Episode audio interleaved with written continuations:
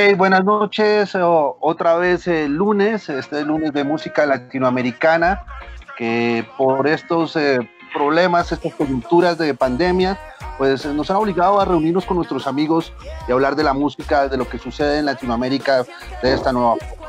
Desde Frecuencia Índigo, desde Ciudad de México, Bogotá, Colombia, estaremos también en Militales, en Medellín, saludando a todos nuestros amigos. Escuchábamos al colectivo Ley de Origen, a David que al lado de Anthony y Martinica nos presentaban esta madre naturaleza, este gran éxito que habla sobre el colectivo Ley de Origen de los Derechos de la Naturaleza. Salvador Toache, buenas noches y bienvenidos a Intolerancia Radio. Hola, ¿qué tal? Este, pues yo muy contento, muy contento de verdad.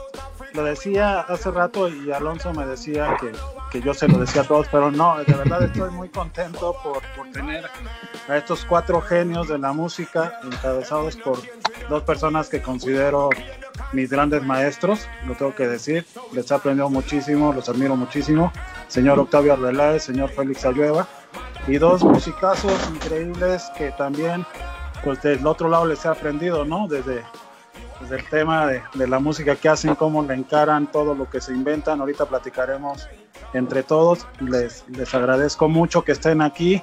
Si quieren, vamos presentándonos. Octavio, gracias por acompañarnos. Espero que te la pases muy bien con nosotros en este, en este rato. ¿Cómo, cómo has estado? Hola, muy buenas noches aquí. Eh, pues sí, bien. como podemos estar todos. No, hay muchas maneras muy precisas de definir cómo estamos. Pero este, contento de estar, muy contento de estar aquí y sobre todo de ver a mi amigo Félix Ayuda que hacía mucho que no lo veía. Gustazo este Félix. Bueno, yo estoy alegremente confinado acá. Y además, Octavio, estamos los dos en Barbados. No, no, tú en Venezuela, yo en Colombia, nada en Barbados. Iremos después a Barbados. Bueno, fuera, ¿verdad? Qué maravilla tener, ¿qué te digo yo? Alonso, yo soy un fan de Alonso, él no lo sabe, pero yo lo persigo que estaba en la barranca. Ah, eh, cuando pueda me, me da tu autógrafo. Y en Valencia, ¿qué le voy a decir? Juancho, yo también, yo tuve el placer de conocerlo por allá en Medellín, gracias a Octavio, y a partir de allí soy un fan enamorado de, tu trabajo. Después nos hemos reencontrado en muchas partes, en Caracas, te vi en, el maravilloso concierto que hiciste en Turbanca, en fin, que puros amigos, y el, y el Salvador, el Sal, que salud, Sal, Salud. Salud, Félix. ¿Qué estás tomando, Santa Teresa o qué? Salud. ¿O qué? el, Alonso sí está muy saludable, lo que veo ahí. es, que les, es que les estaba yo diciendo que la, noche de anoche fue una noche larga. Entonces, eh, definitivamente estoy malherido. Necesito mineralizar mi espíritu. Porque Juancho sí es de la sección zanahorios que llevamos en Colombia. Sí, pues bueno, ya me dio, ya Félix ya apareció en a, cámara, ya presentó a Alonso, a Juancho. Este, amigos, ahorita pues, vamos a tener tiempo de compartir mucho. Eh, yo les agradezco que se tomen el tiempo para que en este lunes platiquemos con la gente. Ahí, por ahí se va a ir conectando mucha gente. Octavio, una pregunta que creo que aplica para todos, pero te la quería hacer a ti desde que dijiste que sí nos acompañabas hoy. Alguien que se encarga de tantas cosas en la cultura, no solamente de un país como Colombia, sino que finalmente puedo presumir que conozco a, una persona galardonada por su trabajo en la cultura. ¿Qué es lo que pasó por tu cabeza cuando viste que ya este tema de la cuarentena y el encierro a nivel mundial se estaba alargando y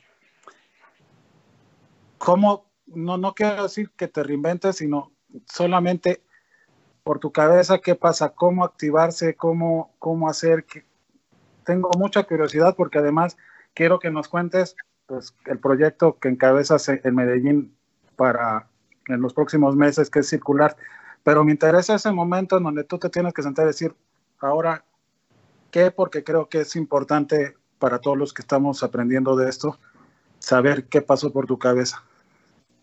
Bueno, lo primero fue que como todos nos sentimos muy golpeados, es decir, fue como que nos dieran un puñetazo en el centro del estómago y que nos dobláramos y tratáramos de pensar y de reaccionar con como ese boxeador que está a punto de abandonar la pelea. No obstante, mm, encontrábamos que en estos momentos en que un sector como el nuestro eh, reacciona con la generosidad que reaccionó, porque es que además es una cosa que, que tenemos que tener en contexto.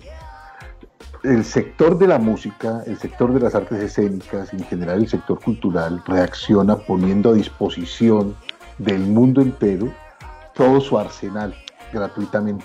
Es decir, pusieron eh, los músicos sus conciertos, la gente de, teatro, sus obras, ballet y todo, todo para que en el sistema de entretenimiento la gente tuviera acceso libre y gratuito a, formas de pasar el tiempo en su confinamiento y en, este eh, horrendo susto que estamos pasando y que todavía seguimos eh, atravesando. Pero luego empezamos todos como a, respirar y a decir, bueno, ¿cómo convivimos con estos procesos tan complejos que se llaman transformación digital?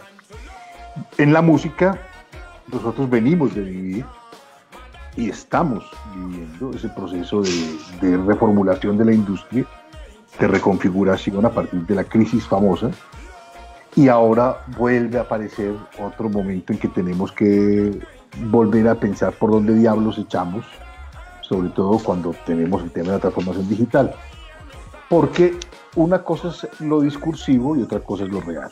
Entonces, el, el tema eh, complicado pasaba, precisa, eh, pasaba precisamente porque tendríamos que, uno, eh, no aplazar más el uso y la apropiación de las herramientas y de los entornos digitales, sino usarlas y ponerlas al servicio de lo, de lo creativo. Porque es que ahí viene la otra cosa. Es decir, todo el mundo empieza a decir, sí, pero es que ya habían videos en la web, había streaming, había no sé qué, pero ¿cómo los usábamos? ¿Cómo nos comunicábamos con los espectadores? ¿Cómo realmente nos apropiábamos de ellos como elemento creativo?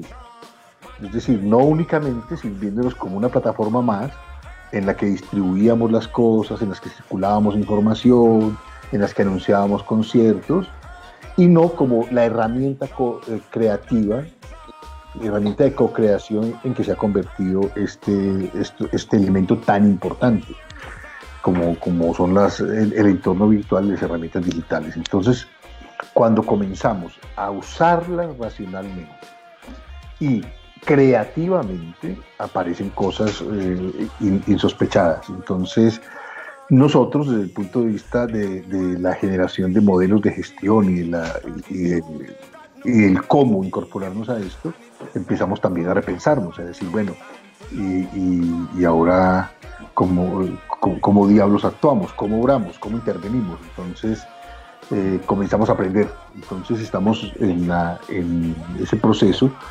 como, como decía la famosa canción de Gonzaguiña de ser un eterno aprendiz. Entonces eso hicimos.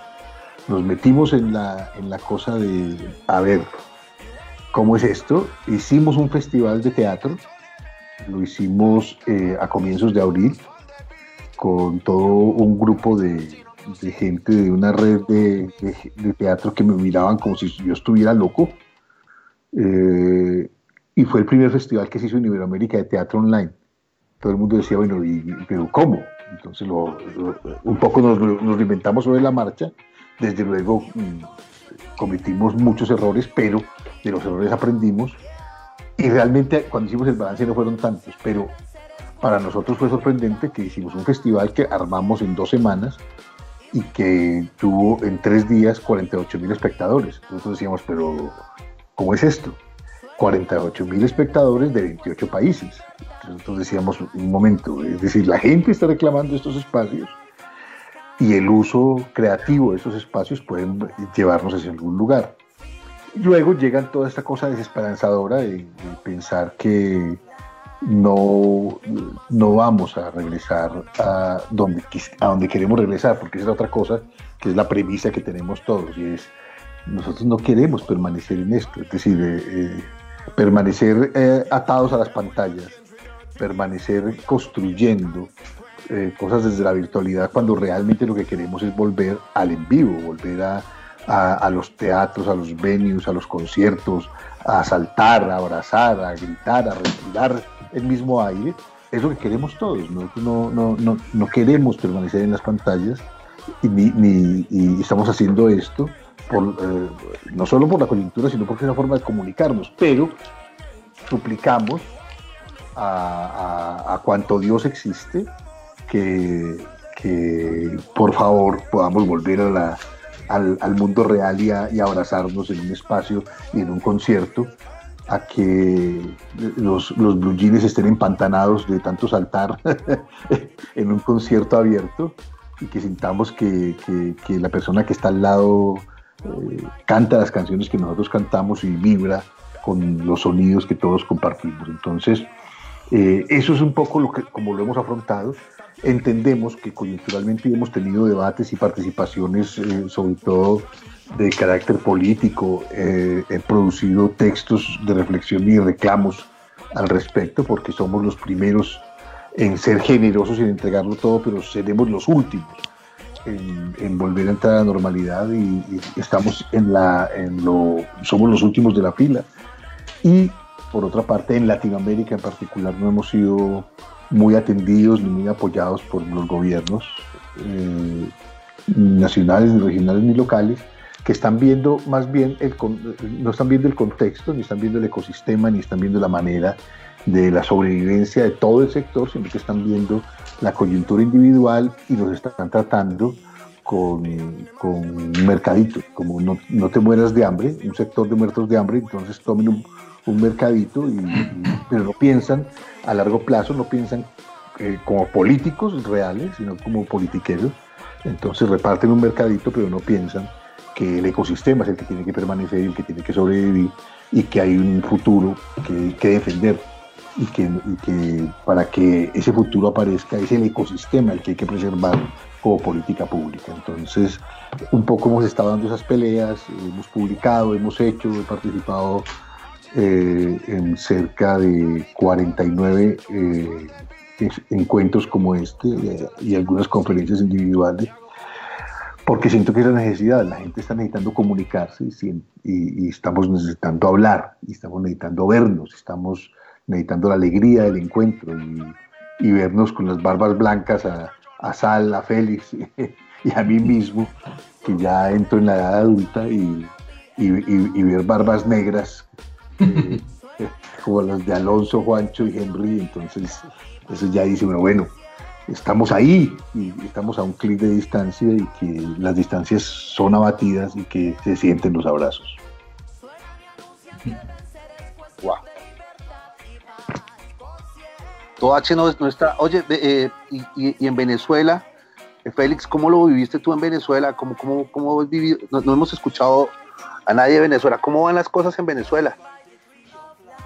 Wow, cualquier cosa que te cuente o que les cuente eh, me va a parecer pura ficción. Pero es que en Venezuela tenemos una situación muy particular que desde afuera creo que se hace difícil entender. Eh, desde hace muchos años, recuerdo los primeros encuentros con Octavio, creo que en todos los países de Latinoamérica nos encontrábamos y, explicar lo que pasaba en Venezuela eh, parecía eso, parecía un cuento. Bueno, ese cuento se profundizó en su guion y cada vez más complicado. Eh, es un país con una profunda crisis económica, política, social, y cuando aparece el corona, ustedes se imaginarán, realmente fue, se profundizó todo, toda la crisis que veníamos arrastrando. A mí me agarró en un momento muy eh, particular. Me están diciendo que no me veo. Es que la crisis está tan dura que creo que estoy muy flaco. no logro ubicar. Desde la cámara, Félix. estamos escuchando al fantasma. Exacto. Ahí sí me ven. No, todavía no, Félix. Prende la cámara. Lo que queda de ti, Félix. lo, que te, deja Maduro poner. El pedazo que te deja Maduro salir al aire. Tengo a mi asesora aquí al lado, a mi hija. Bueno, eh, bueno, yo voy a seguir hablando aunque no me vean. Eh, piensen que es un espíritu. En fin, que eh, la llegada del corona em, me agarró un poco con muchos planes para este año. Teníamos una batería de proyectos impresionante y todo pintaba como muy buen, muy buen año. El corona nos saboteó toda la, la energía que traíamos y yo, aquí empiezo a hablar muy individualmente, yo preferí enconcharme como decimos por acá en Venezuela, y, asimilar el golpe, ese golpe del que habla Octavio. Y durante unas cuantas semanas preferí meditar y ver qué era lo que estaba sucediendo. De hecho, eh, estaba como una encrucijada porque por esas cosas mágicas estaba entrando la, la pandemia y al mismo tiempo la cuarentena.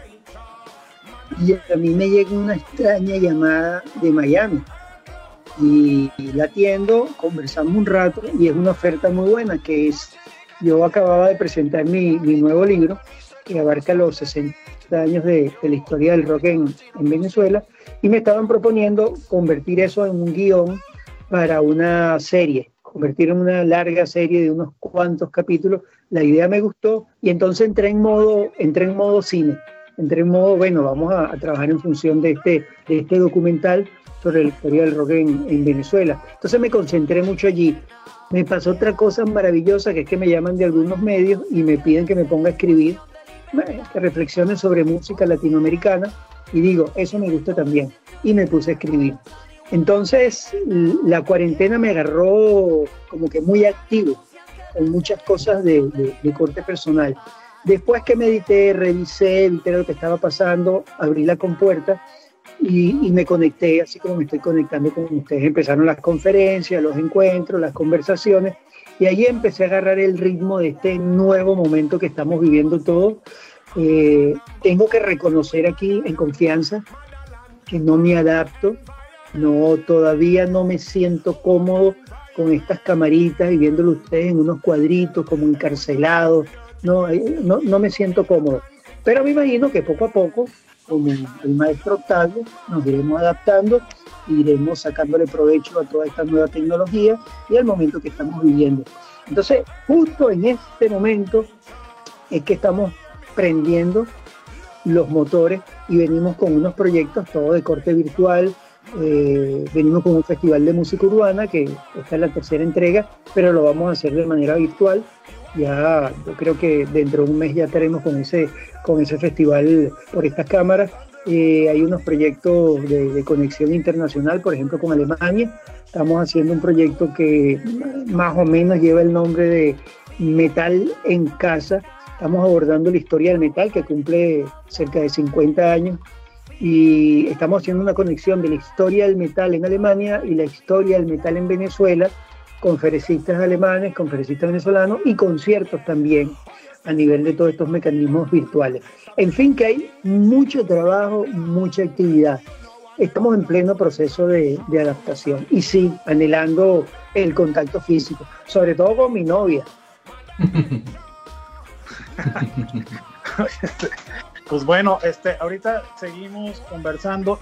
Pues Alonso, Juancho, como verán, tenemos a dos personas que nos van a, comentar mucha experiencia, pero la, de ustedes me encanta porque he visto que han estado muy activos también creativamente, ¿no? Hace poco Puerto Candelaria lanzó una canción, por ahí este, Octavio nos va a recomendar eh, algo de, ustedes.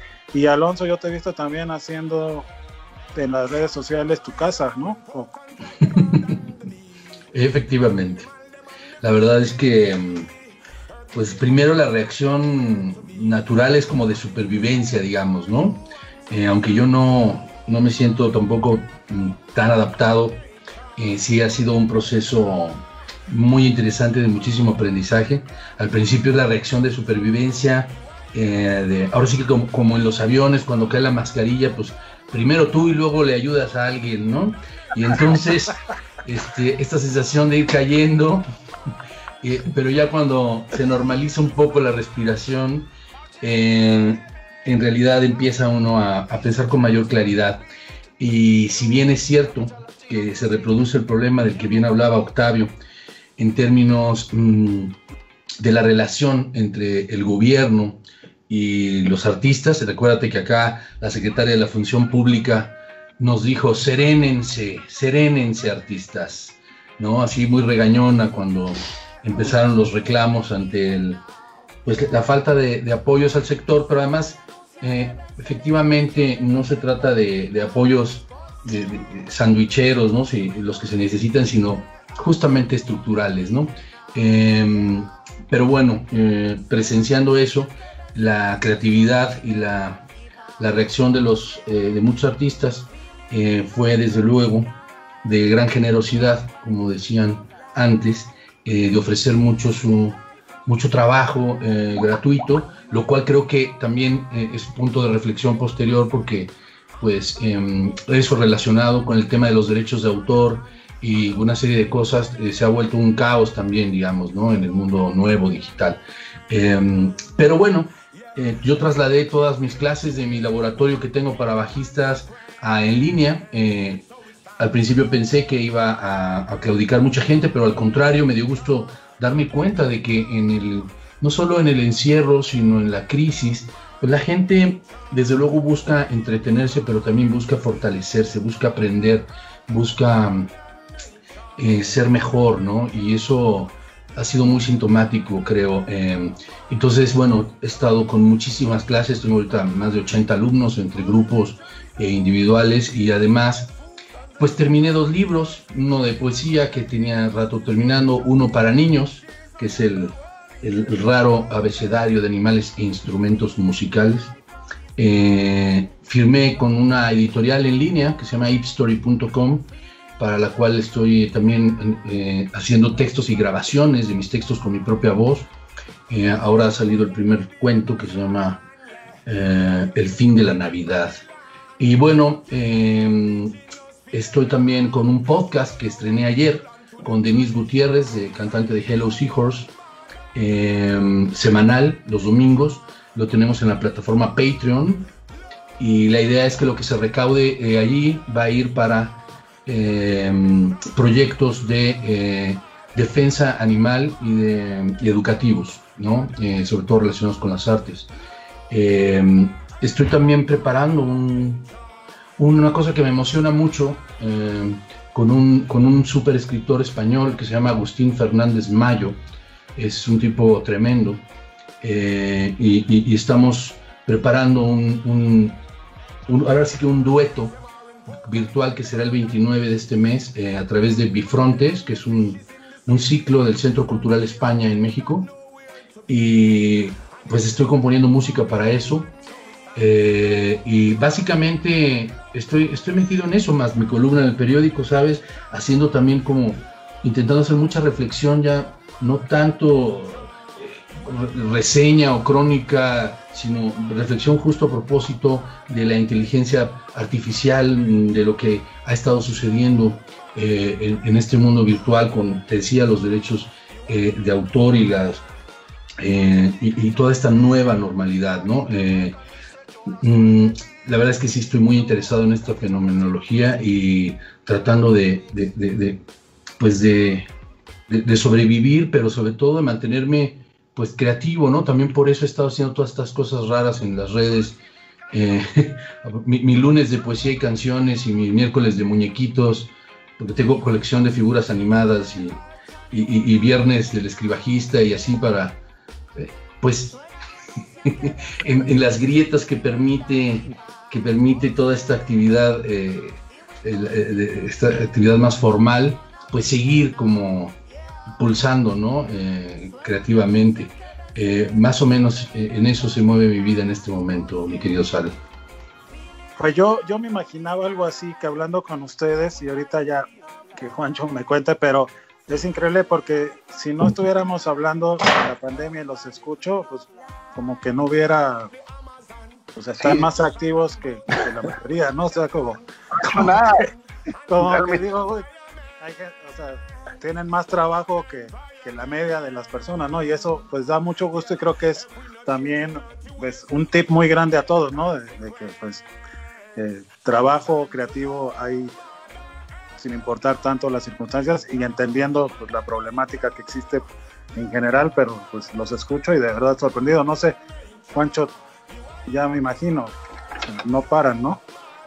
Sí, pues a ver, mm, yo siempre he sentido que el trabajo de nosotros, una casa disquera, una productora de gestión cultural, eh, creo que el trabajo de nosotros se parece mucho al, al de los bomberos.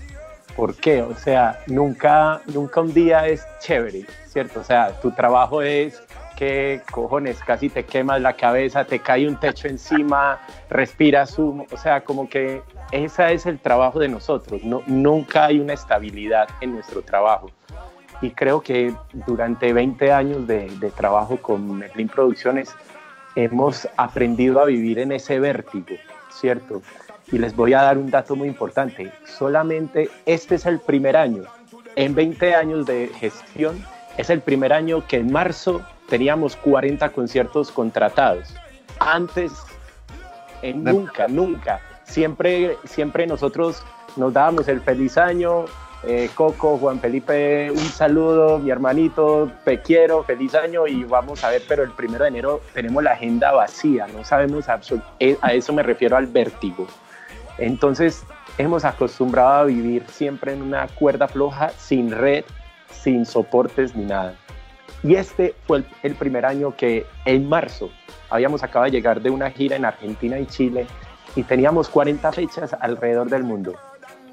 Y obviamente fue la primera vez que en menos de una semana empezábamos a ver acá, ese, una agenda que es como el oráculo de nosotros un Excel que empezábamos esos cuadritos a borrarse y a borrarse y a borrarse.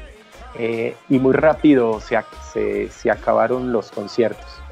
Eh, a eso me refiero, ese, ese golpe, ese golpe que, casi que lo sentí que Octavio dijo, ese de boxeador que en, en el hígado para, o en el estómago, pues yo me atrevo a decir que es que nosotros somos ese luchador malo, somos ese boxeador que nos dan puño y puño, puño, entonces de alguna manera eh, no nos asustamos en ese momento. Pero hay un precedente muy importante eh, y es que antes de la pandemia nosotros ya veníamos con una sociedad muy frágil.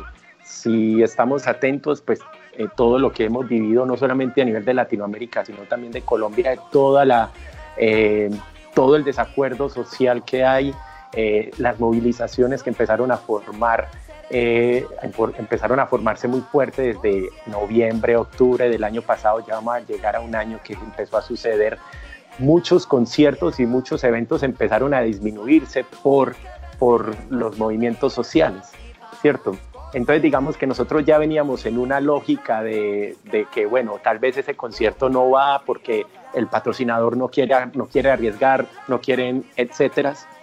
Y después, antes de entrar a, la, a la, pandemia, eh, Puerto Candelaria quedó en el registro como el primer concierto en Colombia que se cancela por problemas de aire por ambientales, por una, por una alerta roja peligrosa en la ciudad de Medellín. Nosotros no solamente teníamos el concierto, estábamos produciendo ese evento que era una maratón musical, una maratón de media maratón y cada 100 metros había una tarima y eran alrededor de 10 tarimas. Era un proyecto donde nosotros estábamos haciendo toda la dirección musical y ese, ese día a las a la medio del mediodía ya teníamos montado todas las tarimas, ya habíamos hecho pruebas de sonido. Eh, el gobierno cancela porque es peligroso que la gente salga. O sea, imagínate eso, o sea, es el, coronavirus termina siendo un juego, termina siendo como un, como un, un, chiste, un mal chiste, cuando, cuando tú te das cuenta, o sea, cuando tú empiezas a darte cuenta que, que hay un problema, que lo estás viendo, un problema que lo estás respirando y no tienes que estar eh, no importa qué tan bioseguro estés actuando, realmente estás respirando el mismo aire. Entonces entramos como en unas lógicas muy fuertes. Eh, en lo personal me afectó mucho en dos días antes de entrar en cuarentena un atentado que, hicieron a una, a una casi tía mía, una, una profesora de la Universidad de Antioquia. Eh, y, y, era totalmente un, un, momento muy caótico, social, ambientalmente y claro, faltaba, faltaba la, la, cereza del postre que era el, el coronavirus. Eh, cuando sentimos, cuando vimos que todas las, todo, todo se cancelaba, eh, hubo una chispa y, y, precisamente es ese bombero que, que, le cae el techo, pero tiene el gatico aquí en sus brazos y dice, voy para adelante. yo me muero, me muero yo, pero el gatico sobrevive. Entonces, eh, el equipo de Merlín, eh, Coco, Gabriel, eh, las chicas superpoderosas, Vanessa, Sofía, eh, Nicole, Verónica, empezamos a hacer unas reuniones muy intensivas todos los días para empezar a construir cuáles eran las salidas de emergencia que teníamos, por dónde nos vamos a tirar, por cuáles son. Y fuimos muy juiciosos en desarrollar eso. Vamos a, a empezar a, a, aplicar a todo. Entonces, lo que me queda de experiencia es que eh, que se caiga lo que esté flojo, ese gran dicho. Bueno, el coronavirus tumbó todo lo que estaba flojo y nos reveló un sistema totalmente eh, inapropiado, eh, un sistema inexistente y que se despierta es la solidaridad, como, como lo decía Octavio Félix, Alonso, como se despierta una solidaridad grupal frente a, pues, a, muchos abandonos y, nos damos cuenta que pues, solo podíamos hacer una cosa y era generar más música, generar más, más y más música. Era la única solución que teníamos, era lo que teníamos en las manos para hacer. Eh, como con dos motivos, nos dimos cuenta que la gente necesitaba música que habían cambiado los ritmos, las vibraciones del mundo entero y que necesitaba otras músicas las músicas que tal vez estábamos haciendo antes de la pandemia no funcionaban, entonces teníamos que generar nuevas músicas. Eh, nos dimos cuenta que, que, pues en, las, en todas las crisis de la humanidad, pandemias, guerras, eh, conflictos, llámese como llámese, siempre el arte florece, porque ahí, ahí uno se vuelve como una esponja de todas las vibraciones, de todo lo que empieza a sentir, a escuchar de la gente y empieza a sentir, la sociedad empieza a sentir diferente. Entonces ahí em, empezamos a darnos cuenta que teníamos una oportunidad, un espacio, porque la gente de alguna manera eh, estaba sacando un, un, momentico de atención para otras cosas, no quería ver como lo de siempre eh, y, entendimos que había una pequeña oportunidad importante. Y eso, para terminar, em, también nos dimos cuenta eh, lo estoy diciendo un poco crudo también para entrar al debate, y fue revelar que esa fantasía de, de, la, de la, monetización de, del dinero en, en, Internet, de las redes, de Facebook, de los likes, de los streaming, todo eso era falso. Que eso es una muy buena entrada, pero nunca va a reemplazar lo que un artista gana tocando y haciendo conciertos en vivo. Eh, nos empezamos a dar cuenta de, de ese problema y que pues que los, los negocios en internet musicales funcionan muy bien para una, dos personas o un youtuber, un influencer, pero ya cuando tú tienes una agrupación de varias personas, eh, un, un, baterista que es, que es muy bueno tocando batería y, y ya, ¿cierto? Eh, donde hay un equipo de ingenieros técnicos, eh, de personas que trabajan en el en vivo, el, el, digamos que la, esa realidad en la que nos dimos muy fuerte yo creo que ese sí fue el puño.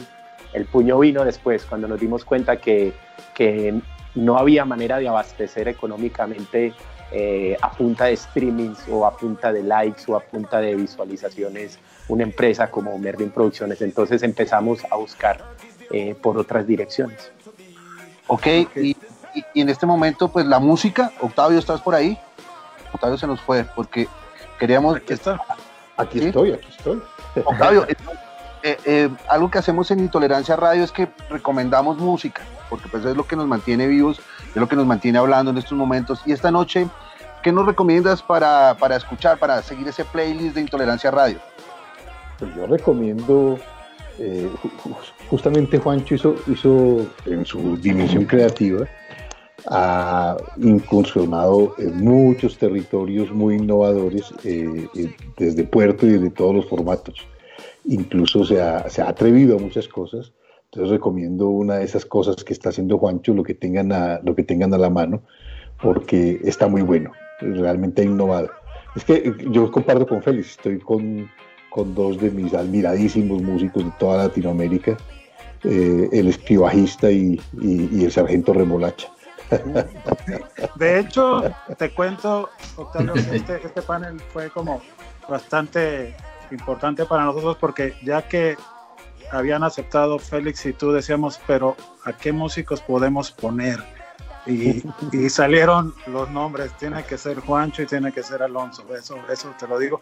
Y, un poco decirle que así como está siendo difícil ahorita ver a Félix, para mí ha sido muy difícil encontrarlo desde hace mucho tiempo. Entonces, este, ahorita que lo esté escuchando, qué bueno que, estás aquí, amigo. Este, este aunque no te estemos viendo, este, sentimos tu presencia. Entonces, este, voy a mover todo a ver si me ven. Dile a tu hija, que es la que sabe de esta vaina. Así como está, Azul, la asesora de Salvador, entonces pone a tu hija también a hacer la asesora digital. No, Félix, tal vez sé porque a mí me pasó eso ahora antes de entrar a la charla. El navegador es Skype, cuando hundes el enlace te tira a Safari, pero en Safari no activa la cámara, sino que lo activa en Chrome o en otro, en otro buscador. Entonces pega el, el, link que nos enviaron y pégalo en, en, el Google Chrome o en otra plataforma, en otro buscador que no sea Safari. Recomendación para toda nuestra radio audiencia. en Intolerancia Radio todos los programas aprende algo. Octavio, ¿qué, ¿qué, nos traías entonces?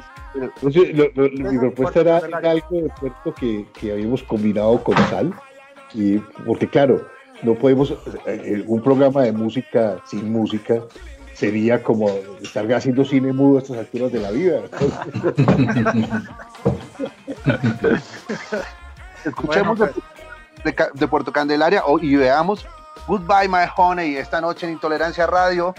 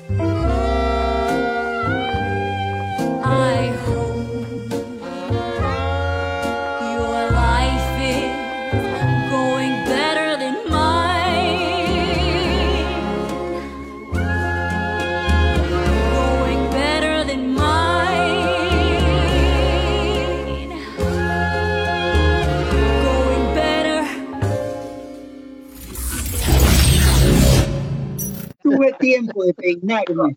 Oye, y se- está- estábamos viendo, estábamos viendo a Puerto Candelaria y nos contaban que es una canción eh, hecha, producida, construida, grabada durante la pandemia. La recomendación de Octavio esta noche en Intolerancia Radio. Y Octavio, eh, recomiéndanos tres artistas más tuyos para esta noche. Bueno, eh, desde luego, y como decimos en Colombia, sin Lambert, ah, Alonso, a mí me encanta el trabajo, y especialmente un trabajo que hizo con otros dos bajistas que yo no podía creer, o sea, no daba crédito cuando veía esa cosa maravillosa de- de- que hace con dos bajistas gringos que me movieron del piso.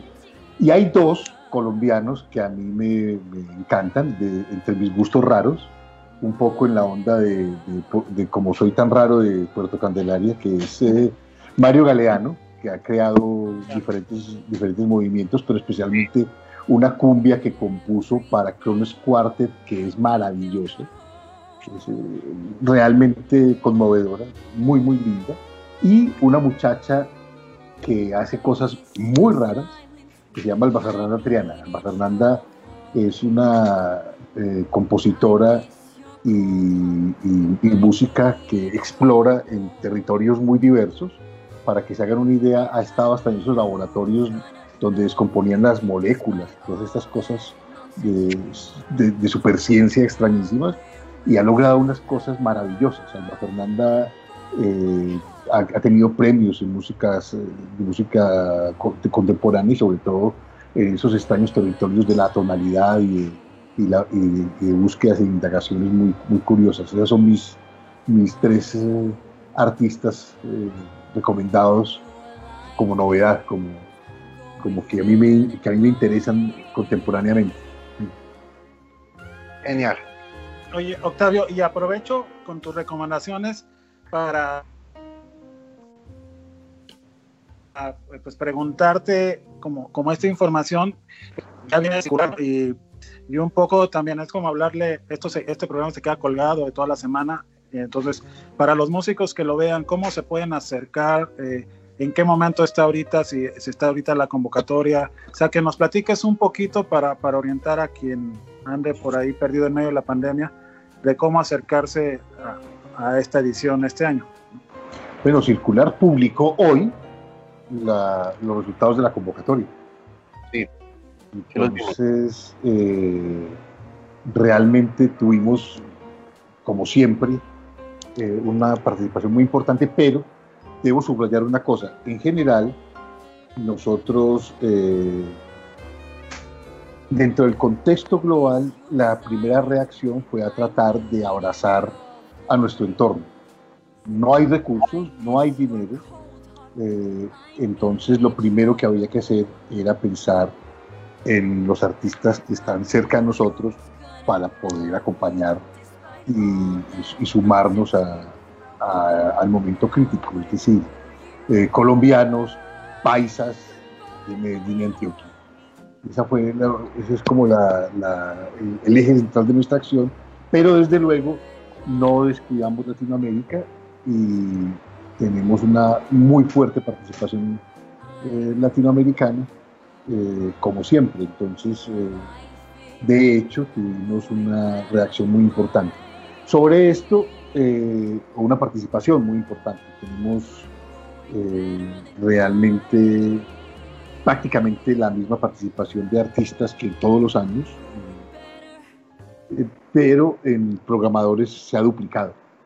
Entonces eso está como muy interesante porque al final todos estamos sintiendo curiosidad de para dónde va esto y qué han creado los artistas. Entonces nosotros todos pensamos que hay dos caminos desde la perspectiva de la circulación y distribución de, de las músicas, y es uno precisamente este territorio digital y el otro el, el porvenir. Es decir, estamos seguros que, que el año entrante o, o el siguiente eh, estaremos otra vez en circulación y que Juancho no tendrá 40 sino 80 fechas y que Alonso lo volvería a abrazar en Medellín en un conciertazo y esas cosas.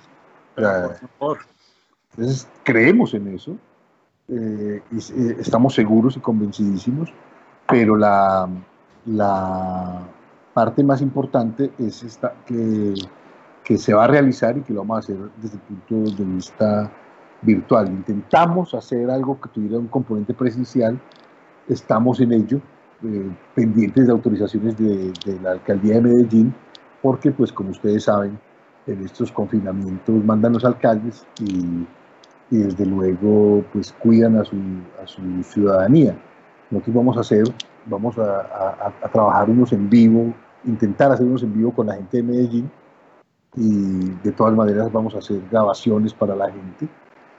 Y, eh, y sobre todo, eh, en un ejercicio de sobrevivencia Incluso también hay otra cosa que lo menciono aquí, aunque sea un espacio para la música, y es el, el Festival de Teatro de Manizales, que también estamos eh, indagando, porque ahí sí que hubo una, un sacudón y una revolución importante, y es que eh, aparece en escena lo transmedial como concepto. La gente de teatro lo, uh, utilizaba las nuevas tecnologías o para hacer escenografías o para que el video pudiese, tener algún tipo de interferencia con los, espectáculos, pero no mucho más. Entonces, ahorita resulta que están explorando en formas de comunicación y de dramaturgias importantes, entonces el criterio curatorial que usé en ese caso eh, partió primero de esa especie de crujido que los movimientos sociales estaban provocando en el mundo. Algo cruje, algo se mueve. Eh, como bien señalaba eh, Juancho, había un movimiento mundial lo sigue habiendo, en que los jóvenes, las mujeres y en general los excluidos estaban reaccionando frente a, esta situación opresiva sistemática.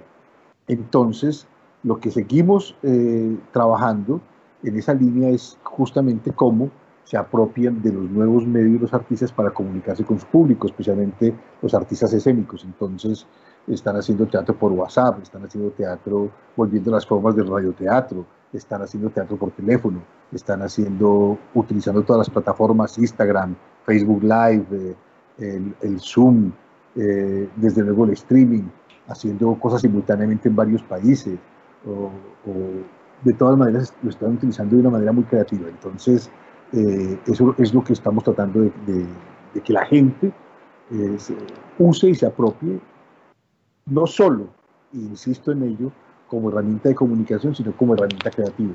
Y han aparecido cosas maravillosas que, que quiero relevar aquí.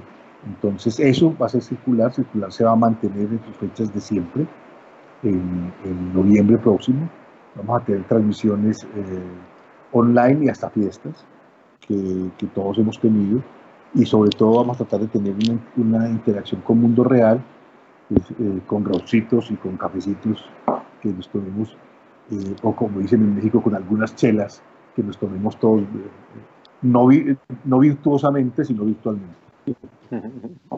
Oye, eh, yo quisiera comentar una cosa a propósito de lo que ha mencionado Octavio mm, con respecto al uso de la tecnología en el medio teatral que efectivamente lleva pues tanto tiempo explorándose y que ahora mm, se ha replanteado. Creo que esa es una de las cosas eh, que los músicos se están tardando, eh, ya, ya, ya está sucediendo, pero se están tardando en entender em, no, no nada más se trata de, eh, como bien ha señalado Octavio, lo digital como un vehículo, sino verdaderamente como un útero, ¿no? Mismo de gestación. Y em, eh, eh, yo insisto en que hay ahora una nueva teatralidad para los músicos, ¿no? He platicado con muchos colegas que han estado haciendo transmisiones online y- y todavía no les cae el 20 de que ahora están bajo el microscopio, ¿no? De que ya no hay metros de distancia hacia una audiencia, de que ahora tienen una cámara muy de cerca, de que ahora eh, la, la condición de sus propios cuerpos en movimiento es, semánticamente otra eh, y que mm, se puede aprovechar muchísimo esto creativamente, precisamente para establecer otro tipo de escenarios, de escenografías, de dramaturgia, etcétera, ¿no? Eh, eso me parece muy interesante y creo que eh, muchos músicos se están tardando, pero hacia allá, hacia allá van y creo que puede ser una de las buenas herencias y legados de esta pandemia, ¿no? Pienso ahorita, por ejemplo, en- me vino a la cabeza lo que han hecho en el Concertgebouw de Holanda, ¿no? Eh, que es este teatro maravilloso, eh, que lo han sabido usar y mostrar eh, de manera muy especial en, en línea y han hecho proyectos también muy lindos con grandes músicos en espacios como el mismo Museo Van Gogh, etcétera, Em, curiosamente, eh, estando tras eh, la, pantalla, estando en un encierro, han sabido eh, romper paredes, ¿no? Y volver que, digamos, como que lo intramuro se vuelve extramuros de alguna manera también, ¿no? Ya sé que es una cosa un tanto absurda, un oxímoron, pero se, puede, ¿no? Y, mm, creo que eso es algo muy interesante que, falta todavía por explorarse más, ¿no? Nada más quería comentarlo. Mm. No, y, por supuesto es que se empiezan a, cruzar eh, también todas las expresiones y todos los esfuerzos a través de, lo digital y nos vamos acomodando, ¿no? O sea, porque además también, pues por ejemplo, Luis, eh, pe- perdón, Félix platicaba que está sacando un libro, que eh, está sucediendo el tema de los guiones para, para contar historias, tema de que tú terminas libros, el tema de, de las producciones como dentro de estudios para todo tipo de contenidos. Y, y en ese sentido, pues como siguiendo eh, recomendaciones, Félix parece que se fue y él traía eh, recomendación de una banda eh, venezolana. Eh, me gustaría, si están de acuerdo, que mientras regresa podamos escuchar su canción y sigamos platicando de esto. Me Súper. parece que está muy interesante, sobre todo también porque nos interesa saber si ustedes tienen algunas obras literarias de música que recomienden. Por supuesto. ¿vale? Pero ves, yo, yo quería preguntarle una cosa a, a- a Juancho y es, él estaba hablando de que se reunían, se reunieron mucho para- eh, con su grupo de, de, para, para ver qué hacían, En- con qué, qué soluciones encontraste o qué soluciones han encontrado de lo que está hablando Octavio, lo que pasa en el teatro, lo que está hablando en este momento. ¿Qué, ha pasado con eso, Juancho? ¿Ustedes qué, encontraron? Bueno, lo que hemos percibido, creo que Alonso le pegó al clavo, creo que va a haber un cambio muy importante en la manera como los músicos, porque ya otros artistas lo han implementado, los músicos cómo van a utilizar no solamente como un canal de difusión la tecnología, sino también como incluirla eh, como una misma herramienta. Eh, pero lo que nos pasó a nosotros fue que que la gente, la gente no está acostumbrada, no hay manera. Nosotros no encontrábamos, o sea, la gente al principio nos decía como que cómo, cómo les ayudamos, ¿cierto? Y nosotros decíamos mm, compartir, com- eh, darle like, ¿cierto? Pero eso no, no eran cosas reales. Entonces empezamos a desarrollar una de las muchas propuestas en las que empezamos a trabajar fue en un trabajo, en un proyecto que lo teníamos atrasado y, y pues este año empezó gracias a la pandemia y fue abrir la, la plataforma de Patreon, como, como, como Claro. Alonso le estaba hablando. Eh, el concepto de mecenazgo, que no es un concepto diferente, no es Netflix, eh, donde yo pongo una película y, y tú me pagas, y etcétera, sino que tú estás apoyando un proyecto que no necesariamente tiene una contraprestación inmediata. Eh, y nos, Eh, y nos empezamos a encontrar con nuevos retos. Eh, por ejemplo, eh, el público colombiano, el, el- lo que llamamos el público latino, el dinero eh, electrónico. Eh, reci- recibimos mensajes de personas que nos dicen, vea, yo le mando por correo físico los 10 dólares, pero quiero, quiero entrar, pero no, yo no, no sé pagar por internet, nunca he hecho internet, no, no tengo Netflix, no sé cómo funciona una suscripción por internet. Entonces nos empezamos a dar cuenta que necesitamos muchas, muchos eh, nudos de, la sociedad sumar para, para esto ser lo posible. Les voy a contar el proyecto que, que hicimos en Patreon. Es, un, es una arriesgada total. Vuelvo a la analogía del bombero. Nosotros como bomberos nos dimos cuenta que, la que una solución era tirarse por una ventana que es un quinto piso y, no sabes dónde vas a caer. Eh, y fue que el disco para celebrar los 20 años de Puerto Candelaria lo llamamos el disco secreto. Es un disco que no publicamos, es un disco que solamente se puede escuchar si te suscribes a la plataforma de Patreon. Entonces, claro, estás, estás fuera del sistema. Es un, es, el, es un disco maravilloso, compuesto, creado. El único tema que está fuera de esto es Goodbye My Honey, el que acabo de, recomendar Octavio, pero tenemos un disco completo que solo lo puedes escuchar ahí. No está ni en YouTube, ni en Spotify, ni en el streaming, ni en Facebook, ni en ningún lado. ¿Para qué? Porque empezamos a darnos cuenta, bueno, ¿cuánto, cuánto, cuánto entra en dinero Puerto Candelaria por, por reproducciones en streaming? Y realmente son dineros muy pequeños, alcanzan a ser el 10%, el 15% de, de la agrupación. Y nos dimos cuenta terroríficamente que ese, ese, ese porcentaje era muy grande para nosotros, que, que en general los, las agrupaciones reciben entre un 5 y un 10%. Entonces dijimos, bueno, ¿y cuántos mecenazgos, cuántos patrones necesitamos que se suscriban para compensar eso? Entonces terminamos haciendo una fórmula que jugamos en nuestra cabeza de antes mil personas te daban 100 pesos. Estamos tratando de que hoy 100 personas te den mil pesos y así por lo menos hacer que el proyecto a, rápido plazo y a, mediano plazo pueda seguir ex- existiendo. Entonces los invito también para que eh, entren al Patreon, al Patreon de Puerto Candelaria y, y escuchen el disco secreto. Es un disco 100% grabado y compuesto en el confinamiento. No, Es hecho, inaudible porque es secreto. Es secreto porque, porque es un susurro, porque solamente, porque no está en las redes, nadie, nadie sabe, nadie, nadie lo ha escuchado, solamente es un, es un susurro, porque esa es la única manera, la única manera de poder monetizar con ese, pro- con ese proyecto era hacerlo para que unas personas dijeran, ah, ok, yo voy a pagar un dólar por la exclusividad de, de este lugar, ¿cierto? Porque si no, es así, no hay manera, no hay absolutamente manera de, de- de producir y generar una inter... No hay manera.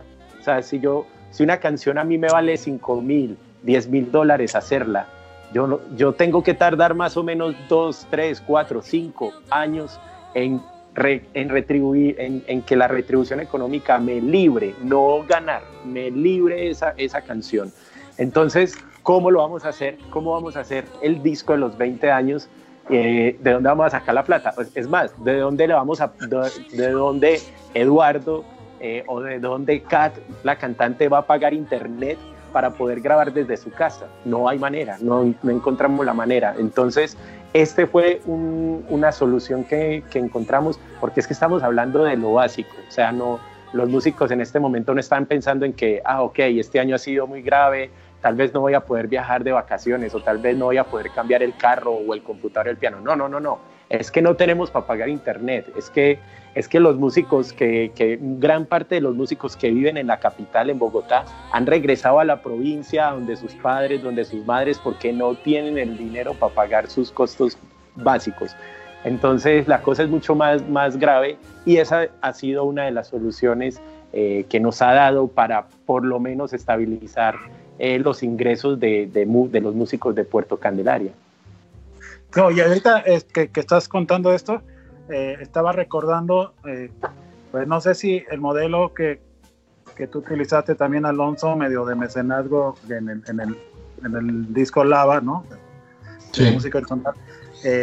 Eh, en este momento pudiera ser también una opción, ¿no?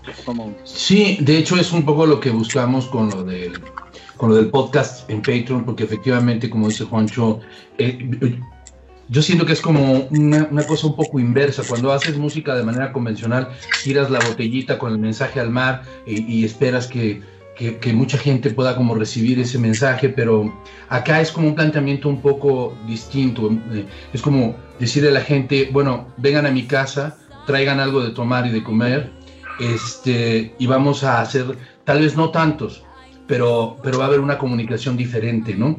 Y entonces en Patreon establecí esto que yo llamo el tri triángulo virtuoso, ¿no? Que es como se hizo eh, varios de mis discos, no nada más el primero, que es eh, tener benefactores eh, que eh, hacen que suceda la producción, pero en ese momento yo decido que las ganancias van para un fin que no soy yo directamente. Mi, mi ganancia es dar a conocer mi música, poder tocar en vivo, tener eh, mm, como otro tipo de proyectos que me interesan mucho en términos escénicos, eh, literario, musicales, etc. Pues mi ganancia es a mediano y largo plazo, eh, de, maneras, de maneras indirectas, pero la monetización se va directo para una tercer parte del triángulo, ¿no? Entonces el benefactor yo y ese tercero beneficiado. Por eso ahora con Patreon eh, vamos a hacer esto de que la monetización va para también eh, a otro tipo de, de, ayudas y de desarrollos, ¿no? Eh, desde luego creemos en, en, la necesidad de, de, cobrar por nuestro trabajo, em, pero eh, la apuesta a veces que yo he hecho y me ha funcionado es como digamos, de beneficios no tan a, a bote pronto, sino de maneras eh, indirectas e incluso misteriosas. Félix, Félix, Félix, Félix llegó. Félix. Estoy, estoy acá, estoy acá. Ya te vemos. Sí, ya te sí. vemos, Félix, grande. Henry, ¿cómo estás? Bien, y tú, oye, Salvador te iba a mandar tu canción sin que tú la recomendaras. Dije, no, qué maleducado soy, ¿cierto? Qué maleducado. Salvador cuando se toma dos rones se pone maleducado. Uh, por, eso, oh. por, eso, hoy es pisco, amigo.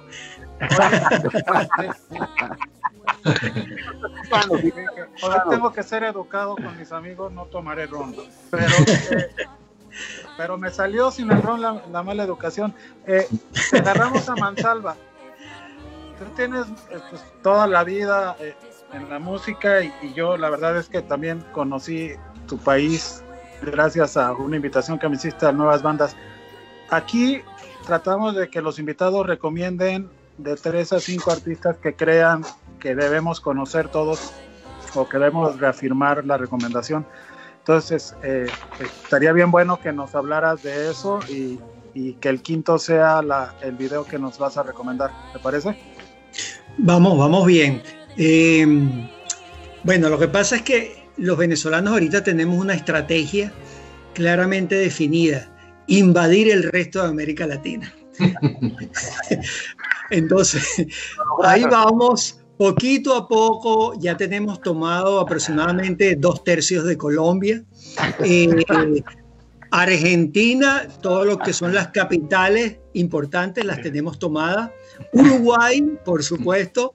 México, hemos ido poco a poco y ya tenemos algunos, vamos a decirlo al estilo venezolano, algunos barrios, algunas colonias en Ciudad de México absolutamente controladas ya les tenemos. eh, en fin, el sur de los Estados Unidos es nuestro. Ya olvídense los mexicanos, olvídense. Eh, y los cubanos. No, sí, los, los, cubanos nos dominan a nosotros y nosotros dominamos. Pero ahí vamos, ahí vamos.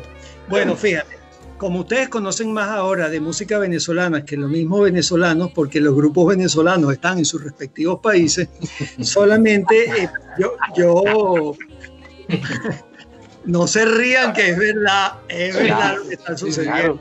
En Colombia sí, sí. está el ilustrado. Está, sí. Entonces, fíjense, recomendaciones.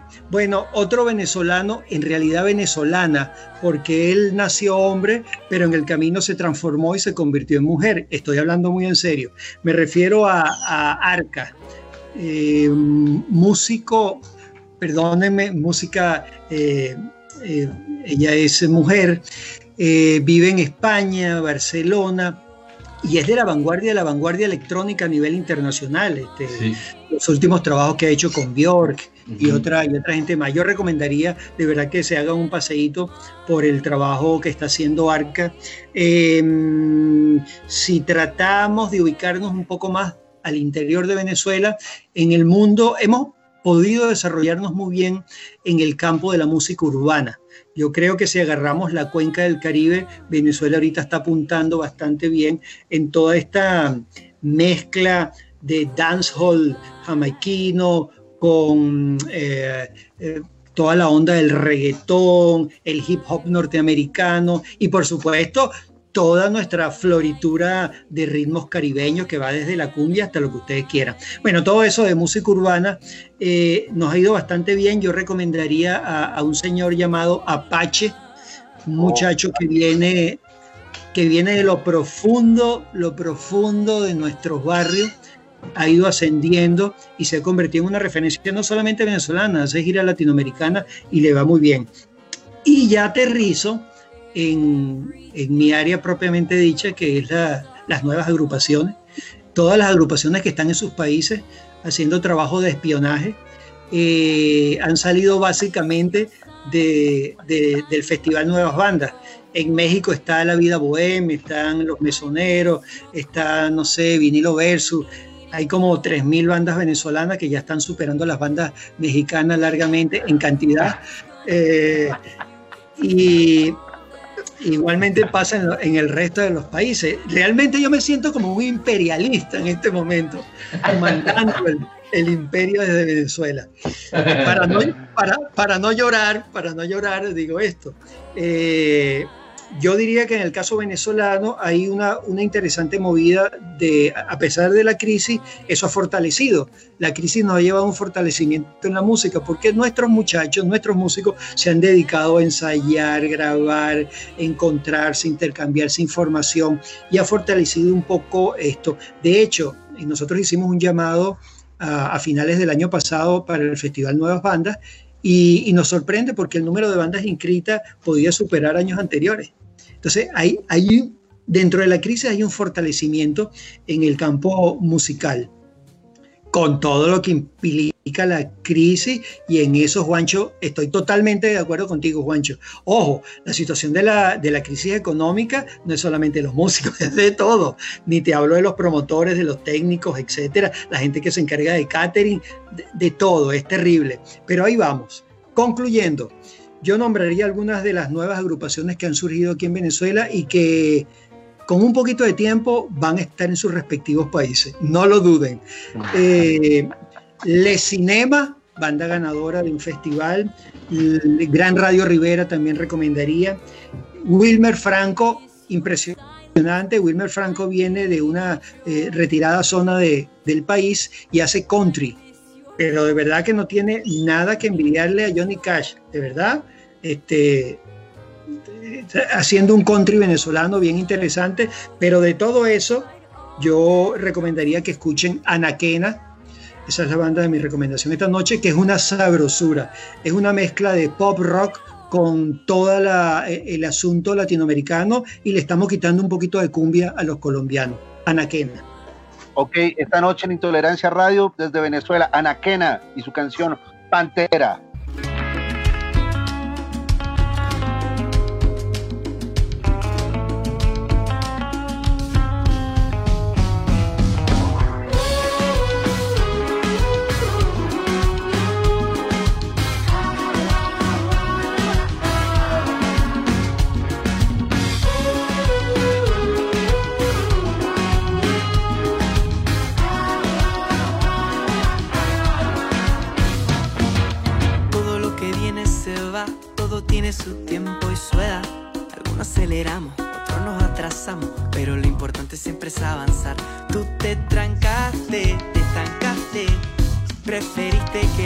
Cazando en el bar.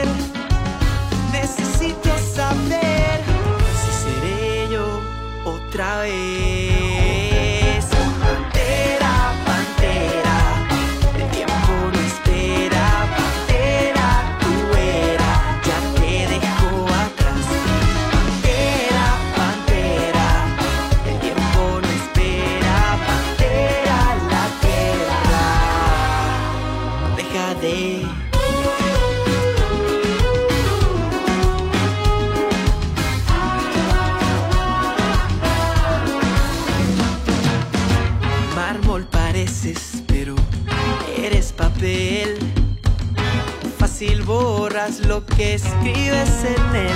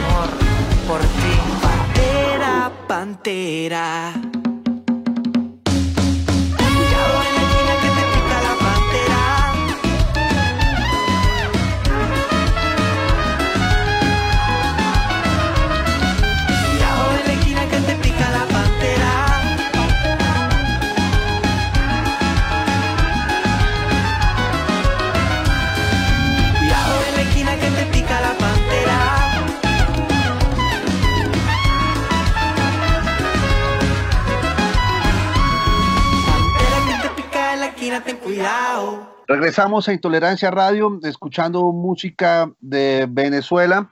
La semana pasada nuestro programa tuvo más de 30 mil reproducciones, gracias a los amigos que nos saludan. Esta noche saludamos a Sonia Vilés, Aida Hodgson, que esperamos que le vaya muy bien con su Día del Rock, a Sergio Arbeláez, si te, te suena conocido, Octavio, también a la gente de Pop Rock, a, Iggy Clandestino, Enrique Alarcón, a toda la gente que se está conectando, muchas gracias, sigan compartiendo el programa. Salvador Toacho, continúas.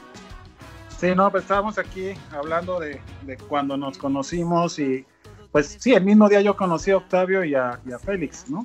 En- ahí en, en- en Bogotá, en una reunión. Y después pues, llegaba a México y le empezaba yo a contar a los músicos de acá de, de ese mundo extraordinario que no conocíamos. Eh, no sé, para ti, Alonso, creo que conoces muy bien el mercado.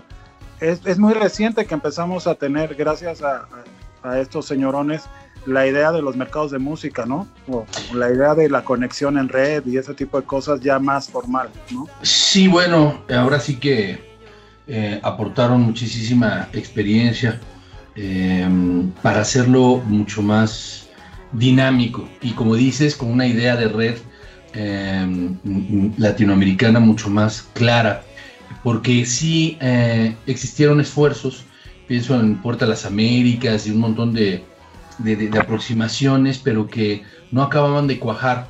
Y, y creo que sí, eh, eh, sobre todo a través de Circulart, empezó a generarse un, eh, un, una- un- un efecto de ondas, ¿no? Eh, el que todo el mundo empezó a, a pensar que esto era posible, que, que se podía repetir la fórmula en otros lados y que podría hacerse, podía hacerse con los beneficios de la formalidad de las speed meetings, de las presentaciones como eh, de showcases y tal, pero también sin perder la, la magia del contacto eh, humano directo en los clubes, en, en- en- entre los pasillos, con, con unos buenos con unos buenos tequilas. Entonces, indudablemente la- la enseñanza, eh, sobre todo de, de Octavio, creo que ha sido increíble para muchísima gente. Eh, y, y- y nos, ha, nos ha beneficiado a todos de, de múltiples formas. ¿no? Yo, yo, Octavio, lo conocí, yo te conocí en Uruguay, precisamente en un- una suerte de mercado o algo así. ¿Te acuerdas? Claro, Y- cuando, cuando hablamos de poesía. Exactamente. Que nos amanecimos. En realidad hablábamos de fútbol y mujeres y la poesía vino por añadidura. Como siempre, como siempre. Claro, que era que el, el evento era llegando a Montevideo, ¿cierto? Ese mero, ese mero, exacto. Sí, claro, que tocamos en la sala Cita Rosa. y luego a partir de allí vino la conexión con, con Circular, que para nosotros fue trascendental, porque a partir de Circular hicimos varias cosas eh, interesantísimas, ¿no? Entre ellos eh, el Festival Woman en Inglaterra y este, Portugal y muchas cosas. Em, realmente, por eso hablaba de las maneras misteriosas en que de pronto también la vida te retribuye los esfuerzos. ¿No?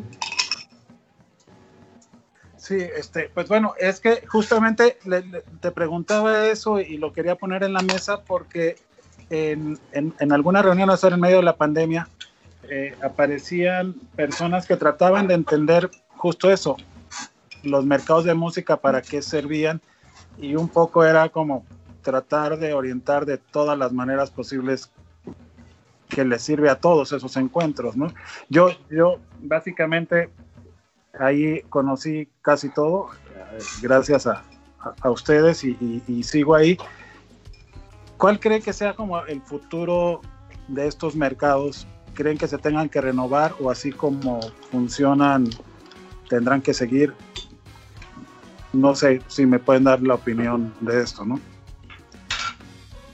Octavio.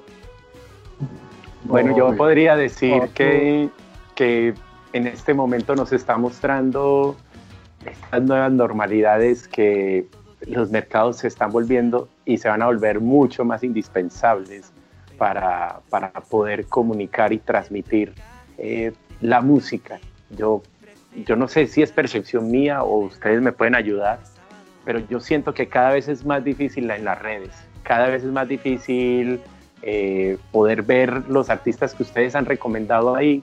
eh, yo, a mí me, llegan, pero nunca por las redes y estoy conectado con todos ustedes. En mi Facebook ustedes son amigos, soy amigo de esos músicos, pero como que hay al- algo que está impidiendo que podamos encontrar la música como pasaba unos, una década antes o cinco años antes. Creo que ahora hay algo que te limita y, y ni se te ocurra poner el nombre de un artista que no te gusta porque ese te empieza a perseguir y está muy fuerte ahora todos esos dineros de, de eh, ¿cómo se llama eso? Remarketing eh, y hay muchas inversiones muy poderosas eh, y para un, pa un espacio que de alguna manera lo tomamos como el espacio independiente alternativo, siento que llegaron los grandes monstruos a invertir grandes sumas de dinero y, y como que nosotros simplemente no aparecemos, o sea, ni siquiera, eh, o sea, un ejemplo tan sencillo, las publicaciones de Puerto Candelaria no me aparecen a mí,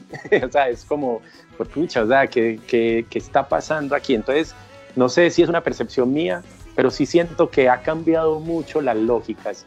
Y en ese caso, pues eh, esa vía real va a seguir, se va a solidificar mucho más fuerte, que es el mercado cultural, no solamente por, por el concierto, no solamente porque me, me considero eh, yo y mi, proyecto y nuestros proyectos como hijos de, los mercados culturales, hijos de circular, sino que lo más importante es lo que pasa también. O sea, como, eh, como se dice que los documentales suceden cuando se apaga la cámara. Yo creo que en los mercados culturales sucede lo mismo. Cuando, cuando estamos tomándonos esa cerveza, ahí suceden unas cosas muy poderosas. Cada persona se va para su país con unas tareas, con unas preguntas, con unas incógnitas y cada vez nos vemos evolucionar como, como amigos, pero también como culturas, como países.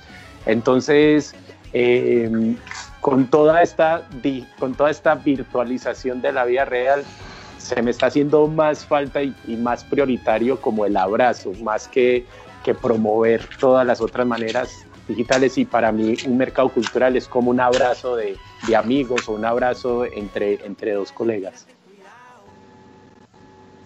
Claro, sí, y, y además, bueno, creo que a todos, ¿no? Eh, nos hace falta encontrarnos y nos hace falta...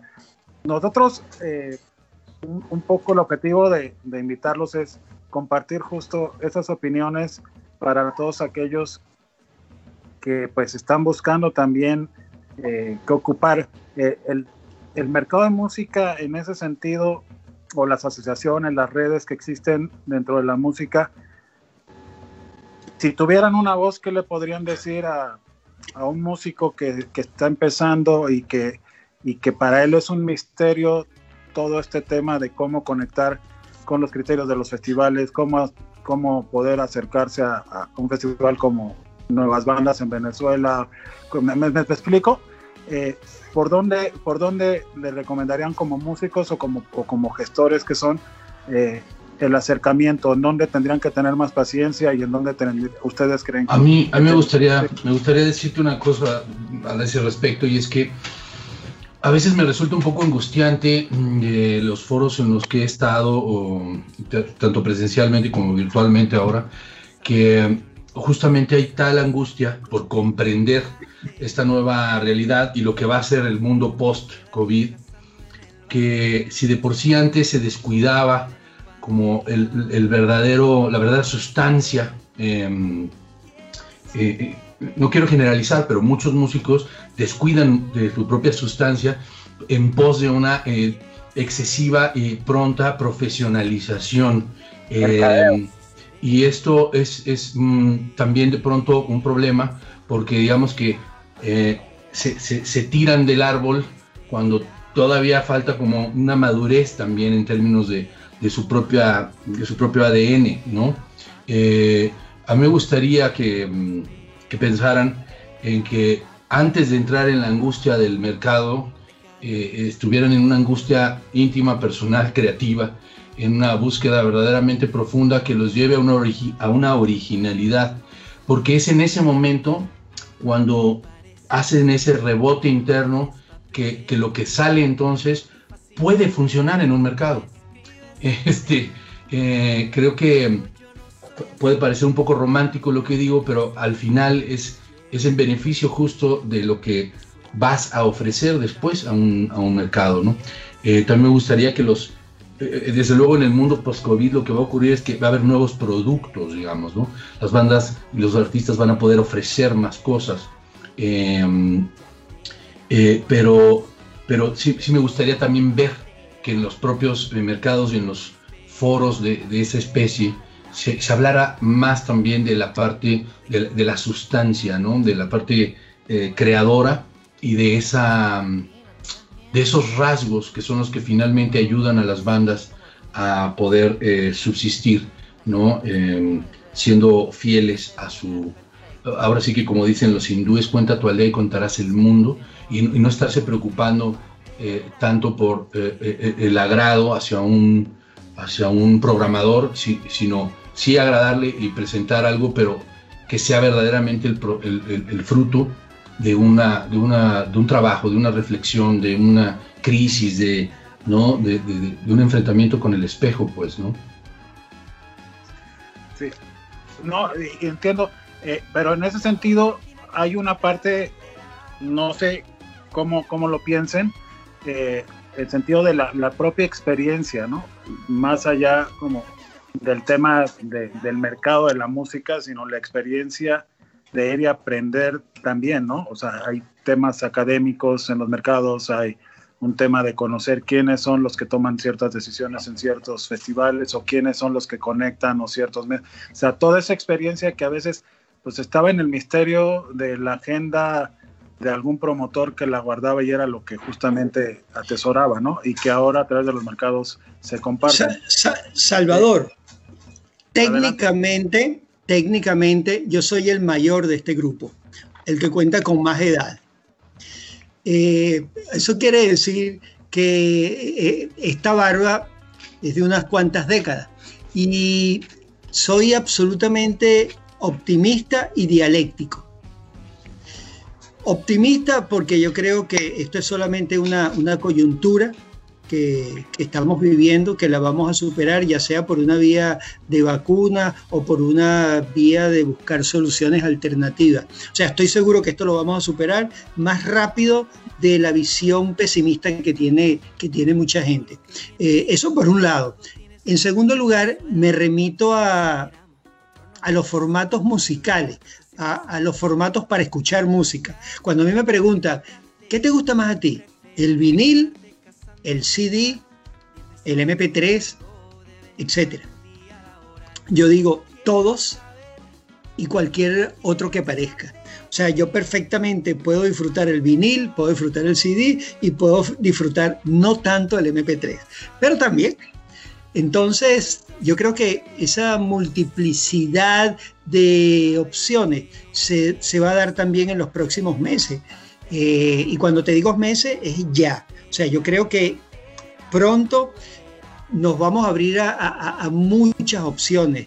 Yo no desecho los mercados culturales, creo que van a seguir existiendo, nos vamos a recuperar, nos vamos a reencontrar en Ciudad de México o en Medellín o en Bogotá o no sé, en, en cualquier ciudad de América Latina, nos vamos a reencontrar físicamente, eso va a suceder, vamos a ser felices y vamos a escuchar música en vivo, pero también toda la nueva tecnología, todos los nuevos instrumentos que estamos utilizando por estas pantallitas van a ser muy efectivas. Yo me atrevo a decir que en este momento, después de haber vivido los 60, los 70, los 80, el 90 y el nuevo siglo, yo en este momento me siento con mucha mayor información utilizando estos medios y me alimento muchísimo de estos medios. Entonces, no desecharía ninguna de las opciones vamos dialécticamente a una integración.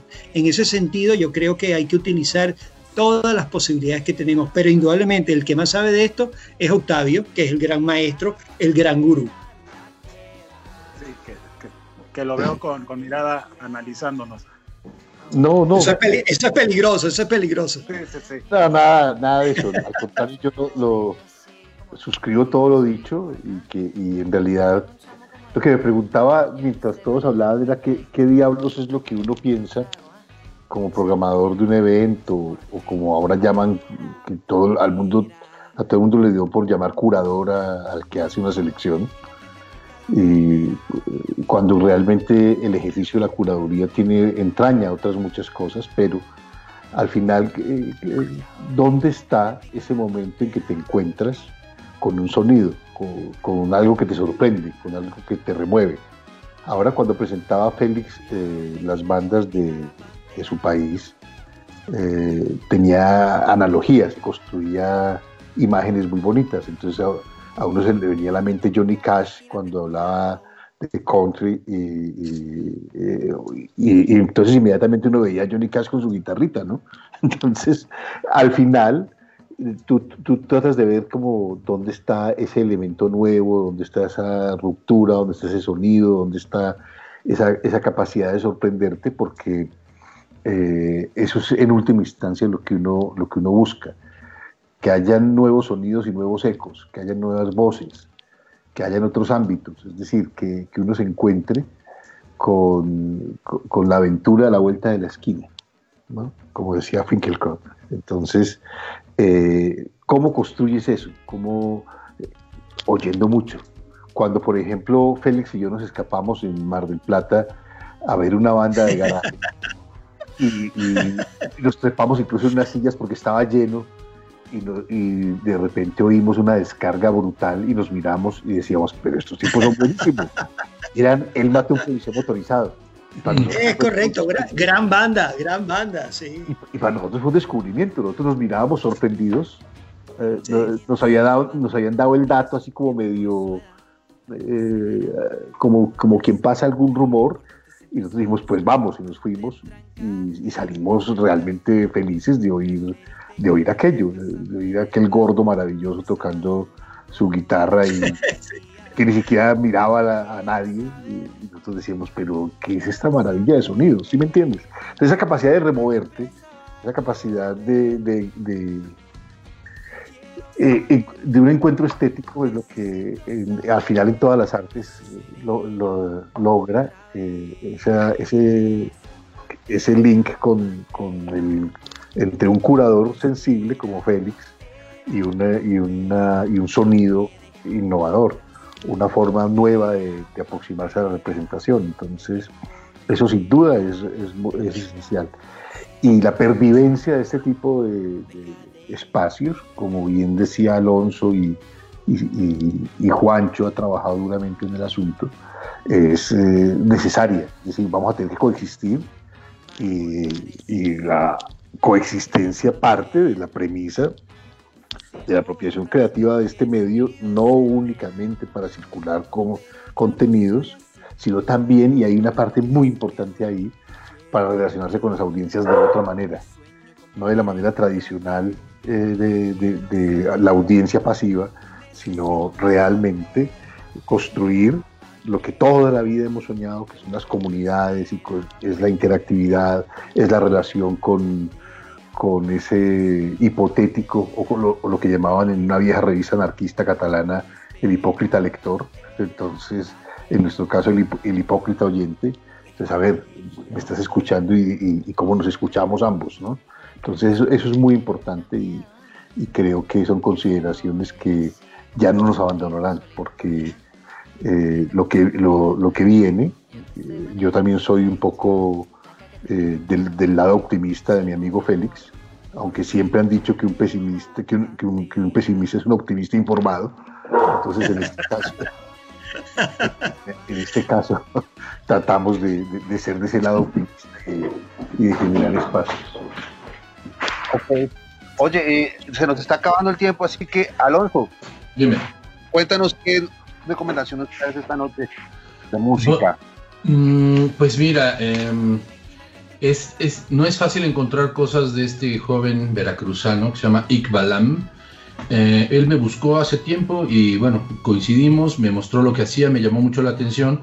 Em, eh, tiene un trío muy peculiar con instrumentos de son veracruzano, pero él estudió en la Universidad Veracruzana en, el, eh, estudios de jazz y se graduó con honores. El tipo construyó un requinto especial. Es un, es un hombre joven que mm, eh, compone eh, música cercana al jazz, al, progresivo, pero con las dotaciones y las tímbricas del son veracruzano. Y entonces lo que van a escuchar es su requinto, una leona, que es lo que en el mundo del son veracruzano sustituye al bajo eléctrico, una jarana tercera. Es nada más un trío, son hombres muy jóvenes. Eh, no hay no hay tanto material de él en la red, desafortunadamente, en video, y, de pronto el que hay no es tan bueno, pero eh, vale la pena eh, porque me parece que es de esa gente que está pues renovando ¿no? una tradición eh, de manera muy, muy interesante. Eh, también pensaba en de pronto algunas mujeres y, está esta Natalia Pérez Torner que tú conoces, al chelista, eh, buena amiga, que recientemente acabo de ver un concierto de ella online a través de esta plataforma que también les recomiendo mucho, que es eh, más bien el canal ¿no? de música UNAM de la Universidad Nacional Autónoma de México, que está haciendo cosas nuevas porque ingresó a la dirección un, tipo muy interesante que es José Wolfer, eh, otrora director del Festival de México, el Centro Histórico, creador del Festival Radar, eh, abocado a músicas experimentales, eh, pero además como muy dinámico y entonces le ha aportado a la dirección de música de la universidad cosas muy interesantes. Están, están ahí las tocadas de los miércoles con eh, sobre todo músicos contemporáneos, experimentales. Natalia es uno de ellos, es una chelista excepcional y, nada, pienso que, que, pueden acercarse a, a, su trabajo. ¿no? También Sols, una banda de Julia Centeno, otra guitarrista muy joven, eh, es un sexteto. Uh, sacaron su disco recientemente el año pasado que se llama Golden Atom.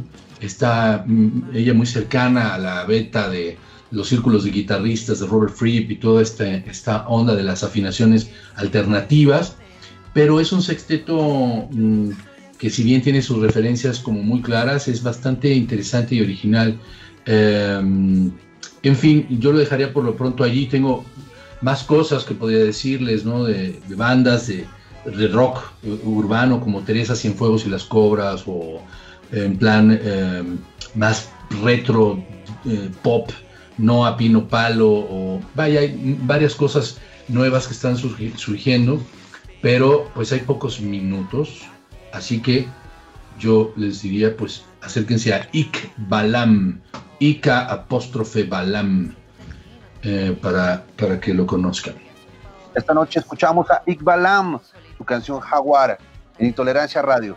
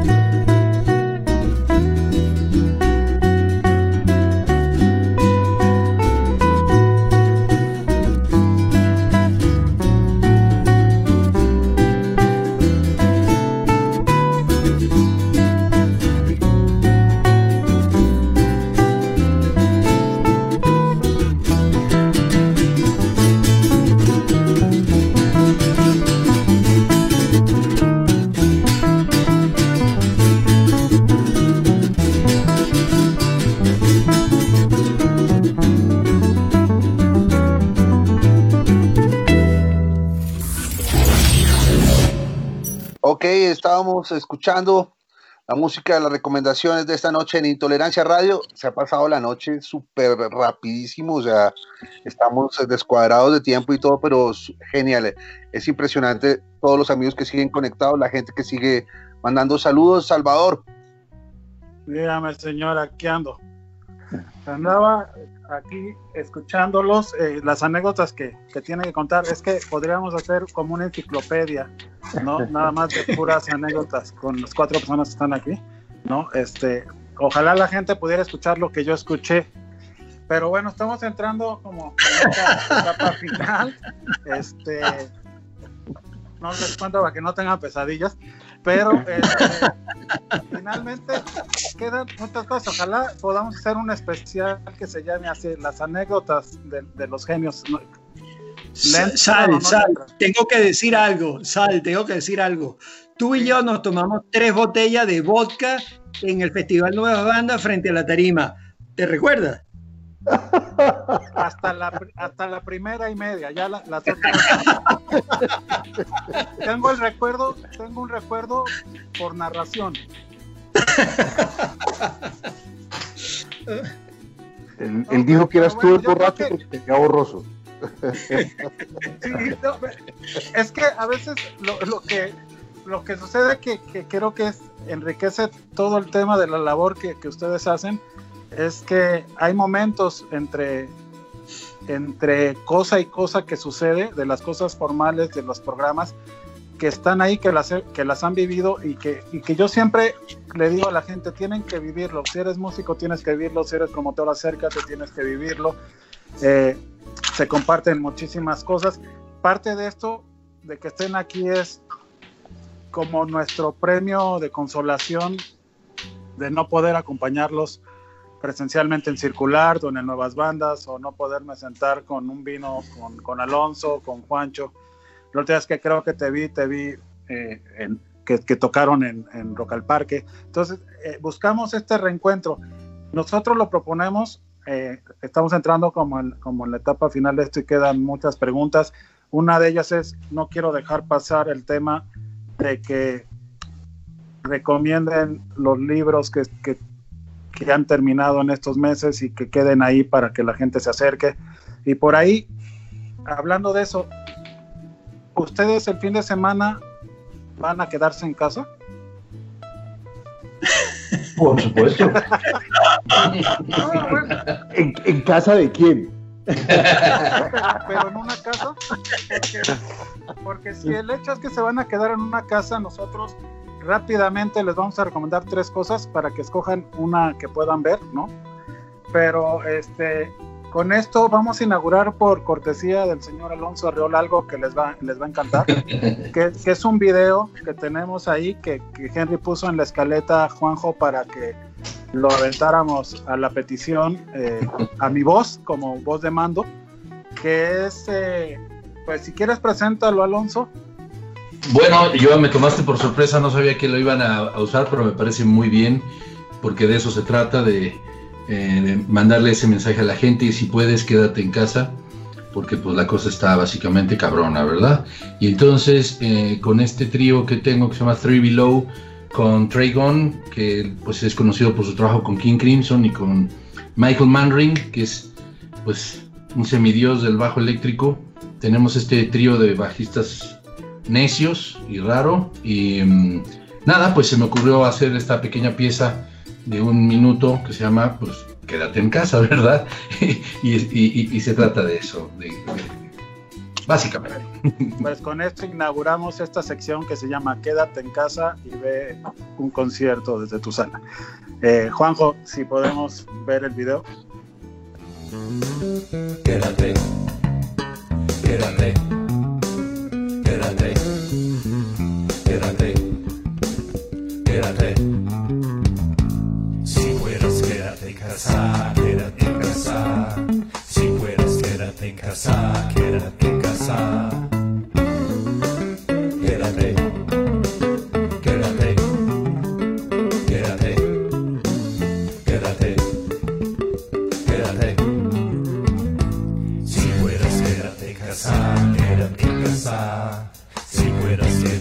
Casa, quédate en casa.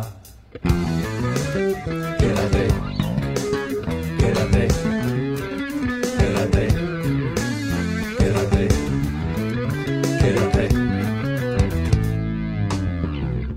Quédate si puedes en casa. Quédate si puedes en casa.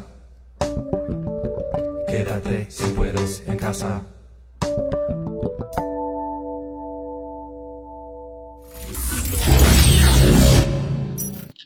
Bueno, eh, esto, esto fue Alonso Arriola con amigos, ¿no? De y Michael Manning. Eh, esto es para decirles, si puedes, quédate en casa. eh, suceden cosas. ah, nosotros queremos recomendar de intolerancia eh, cosas que suceden. Eh, próximamente vamos a tener eh, un concierto de San Pascualito Rey, que por cierto, Félix, tú editaste en Venezuela a San Pascualito Rey, ¿cierto? Hace unos Es años. correcto. Y no solamente lo editamos, ellos tocaron acá en Venezuela. Claro, el su- en la época del Sufro, Sufro, Sufro, ahorita van a hacer un, un- show que tiene que ver con el disco Valiente, van a tocar el disco Valiente completo, entonces se lo recomendamos, eso sucede el 19 de septiembre.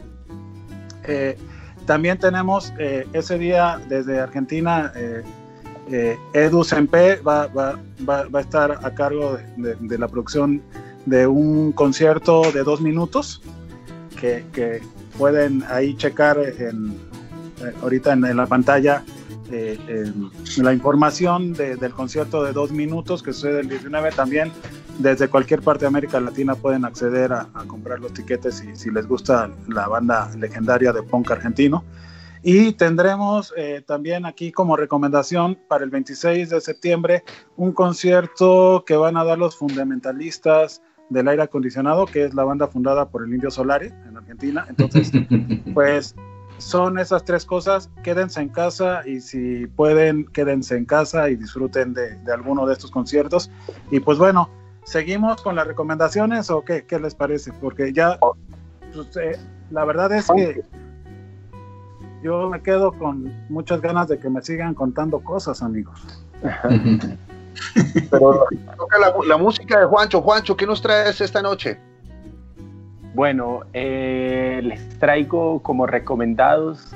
mm, conocí una, una mujer compositora, cantante que me tiene totalmente fascinado. Ella es de Israel y se la recomiendo porque se, se ha hablado mucho sobre música urbana y, y es algo que me sorprendió gratamente como un camino totalmente de eso que dices, hay algo ahí totalmente nuevo, hay magia.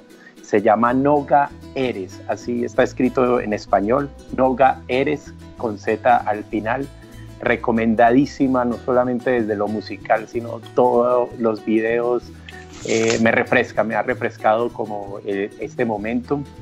Eh, también quiero recomendarles algo eh, dos, dos, dos chicos de Estados Unidos que se llaman Domi y JD Beck. No sé si, los han- si, si saben de ellos, pero es la cosa más extraña que he escuchado en, este año, pero me parece totalmente mágico porque creo que es como un sonido muy de cómo sería el jazz de, del 2020. Es- son dos chicos con una puesta en escena totalmente eh, extraña, casi sin alma, casi sin... Es como eh, totalmente aséptico la música, eh, con una asepsia muy, muy fuerte y eso le da una magia maravillosa como al, al no sentimiento, a, un virtuosismo maravilloso. Les recomiendo, les recomiendo porque la sensación que generan ellos dos, además siempre están tocando como con pijama, como siempre están como con peluches o, o tocando, es, es algo muy, muy, muy interesante como para comprender cómo, como una juventud de, de ahora. Eh, recomiendo de, de Alain Pérez de Cuba con su Sí. último disco maravilloso que se llama El, el cuento de la buena pipa. Eh, no solamente pues, por su sonido tan, tan maravilloso, sofisticado, sino eh, otras, otras poéticas eh, sociales desde Cuba con otras metáforas totalmente diferentes eh, y me parece muy acertado que, que esté, que esté buscando Alain eh, esas sutilezas desde, desde la isla. Eh, y desde Colombia quiero recomendarles, no es una agrupación, es como un movimiento, es un género que se está realizando en, en- en el Chocó colombiano, en el Pacífico colombiano. Y digamos que primero existió hace unos años un, un movimiento que se llamaba Salsa Choque. eh, y hoy existe un movimiento que se llama Chococheque. Eh, me parece una cosa maravillosa, está sucediendo adentro, adentro, eh, y digo que es como un movimiento porque no solamente es un ritmo, es un ritmo, es una manera de, de una filosofía, es una manera de, de hacer videoclips, es, otra, es una manera de, ver el afrocolombiano y de verse en ellos, y estoy como con mucha esperanza esperando que puedan trascender, que no, que no caigan en los errores que pasaron en la salsa choque y quedó como un muy buen ejemplo de algo que podía haber sido eh, de mucho impacto y quedó como solamente en un nicho, simplemente porque no existe un circular en el Chocó o en el Pacífico, de, en el Pacífico del Norte, porque sí existe el del sur, eh, en, el que se hace en Cali, pero esto sucede mucho más a monte adentro, ¿cierto? Entonces, eh, vale, la, vale la pena como para que miremos las cosas tan, tan maravillosas que están llegando chicos de 18, 20 años en el Colombia profundo, en el adentro, en el matorral, sacando una, unas posibilidades totalmente nuevas para, para la música latina. Y vamos a escuchar eh, de la ciencia de Juancho Valencia, un- una de las canciones más recientes que hice, que se llama Cafecito. También es una canción que eh, captó algo, una, una esencia muy bonita, porque pues por el confinamiento varias personas nos hicieron videos desde sus casas, eh, entrando un poco a esa intimidad del desayuno en pijama y cómo se expresa eh, en diferentes cocinas del mundo, en, en diferentes parejas. Y creo que tocamos algo muy bonito con esa canción de, de, un- de una de algo fundamental, que es a lo que nos está llamando toda esta pandemia de, de nosotros como individuos y como cultura y como colectivo, ir a lo fundamental, no olvidarlo. Ok, escuchamos las de Juancho Valencia y regresamos a la parte final de Intolerancia Radio. Ya regresamos.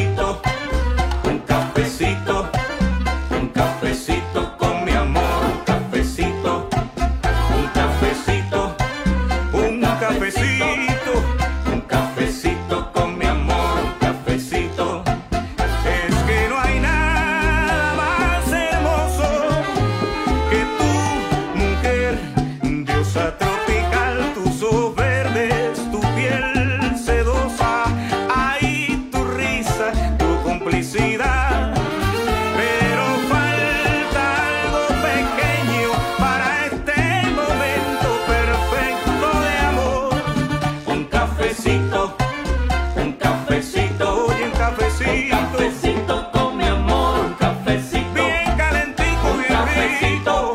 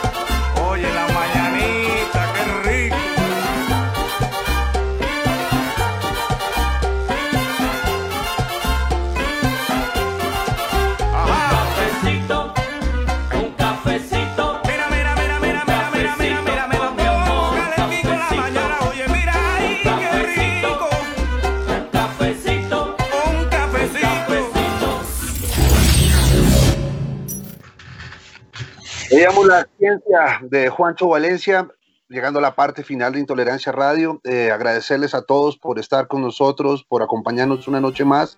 Qué hermosa charla, la verdad, de, de mi parte, tenerlos a ustedes. O sea, mis respetos, severos maestros, todos, absolutamente todos. Salvador.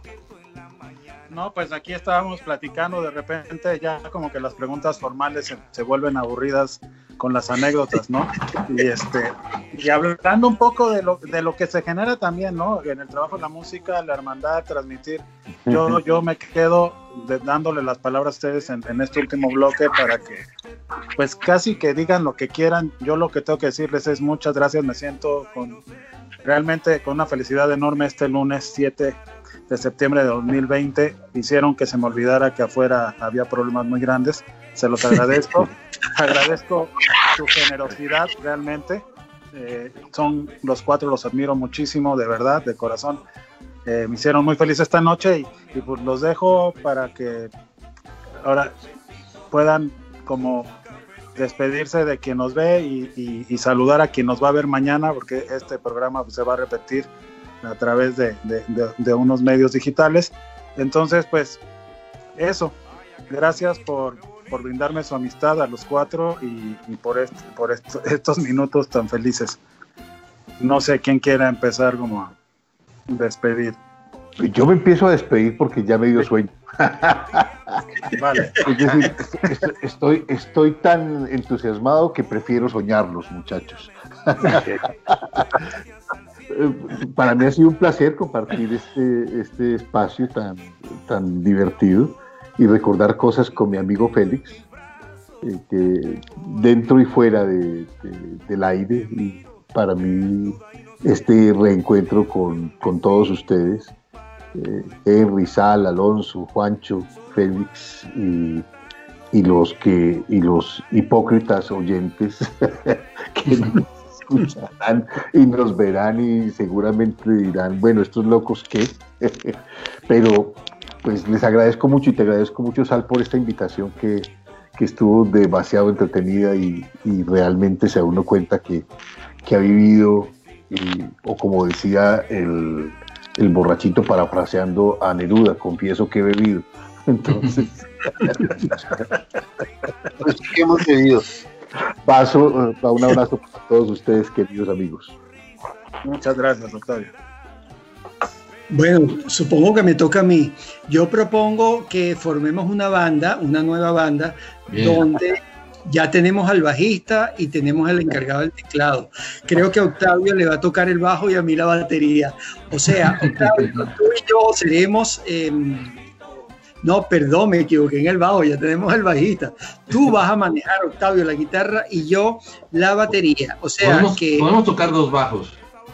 Bueno, ah, me gusta, me gusta esa alternativa. Dos bajos, yo me cargo la batería, no sé si tendré ritmo, pero la vamos a pasar bien.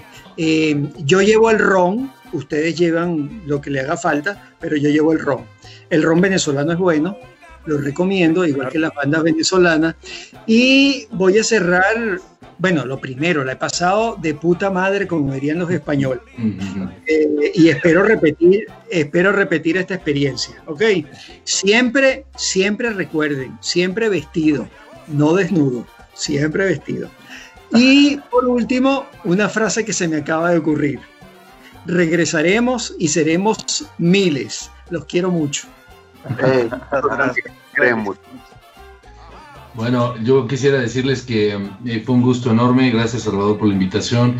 Henry, un gusto verte otra vez. Este, la verdad me da mucha esperanza eh, escuchar eh, a quienes pues, estuvieron hoy con nosotros porque no nada más los admiro y los respeto, sino que siempre aprendo de ellos y sé que con gente como, como esta pensando en el futuro, sin lugar a dudas, el futuro será mejor.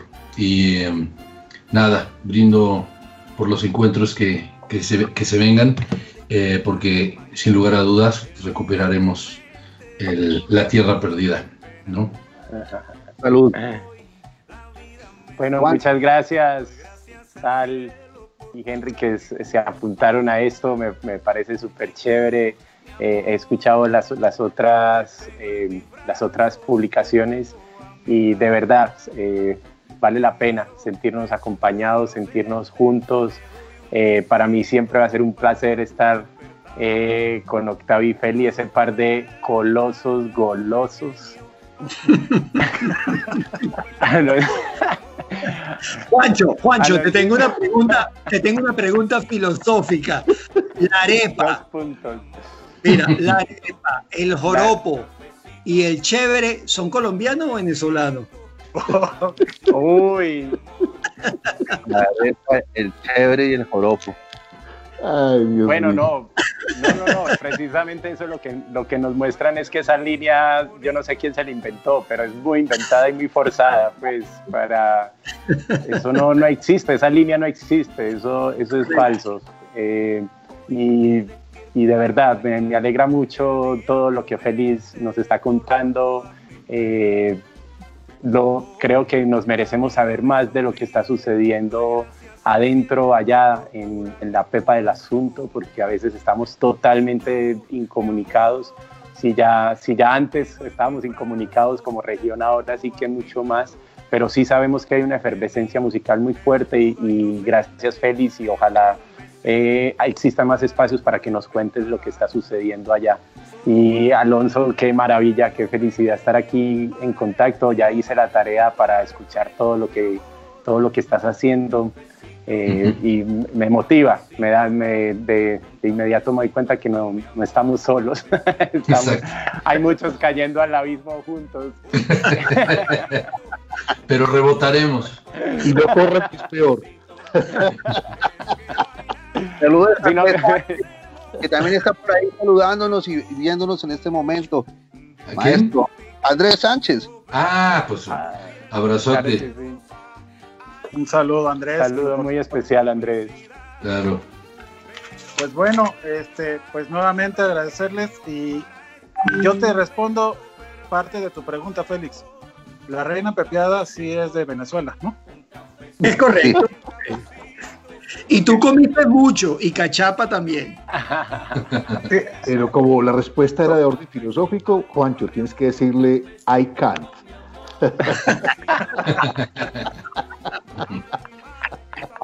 No es así la filosófica, pues. amigos, por favor, tenemos que repetirlo pronto, si están de acuerdo. ¿Por Y- qué no quedó grabado? ¿Qué? Hay que volver a. Marica. Que se, nos- se- se- se nos olvidó. Se le olvidó a Facebook. Bueno, Bueno, pues, Bueno, queridos, muchas música. gracias. Con música, Sal. Sí, nos quedamos con música. La recomendación esta noche de Intolerancia es, es una, can- un- una me- linda melodía de Alonso Arriola. Eh, cuando le dijimos que recomendar algo, siempre todos los músicos, como Juancho, aquí ha estado en Mate un Policía Motorizado, en fin, todos recomiendan algo que hayan hecho, porque ese es un poco también el objetivo. Y por más que la aventé la indirecta, Alonso recomendó otra cosa. Entonces, a mí me parece correcto que la gente que, que vea esto escuche el trabajo de Alonso eh, con, con esta linda melodía con la que despedimos el programa. Muchas gracias a todos. Aquí está Alonso de Areola buscando patos en Chapultepec. Chao.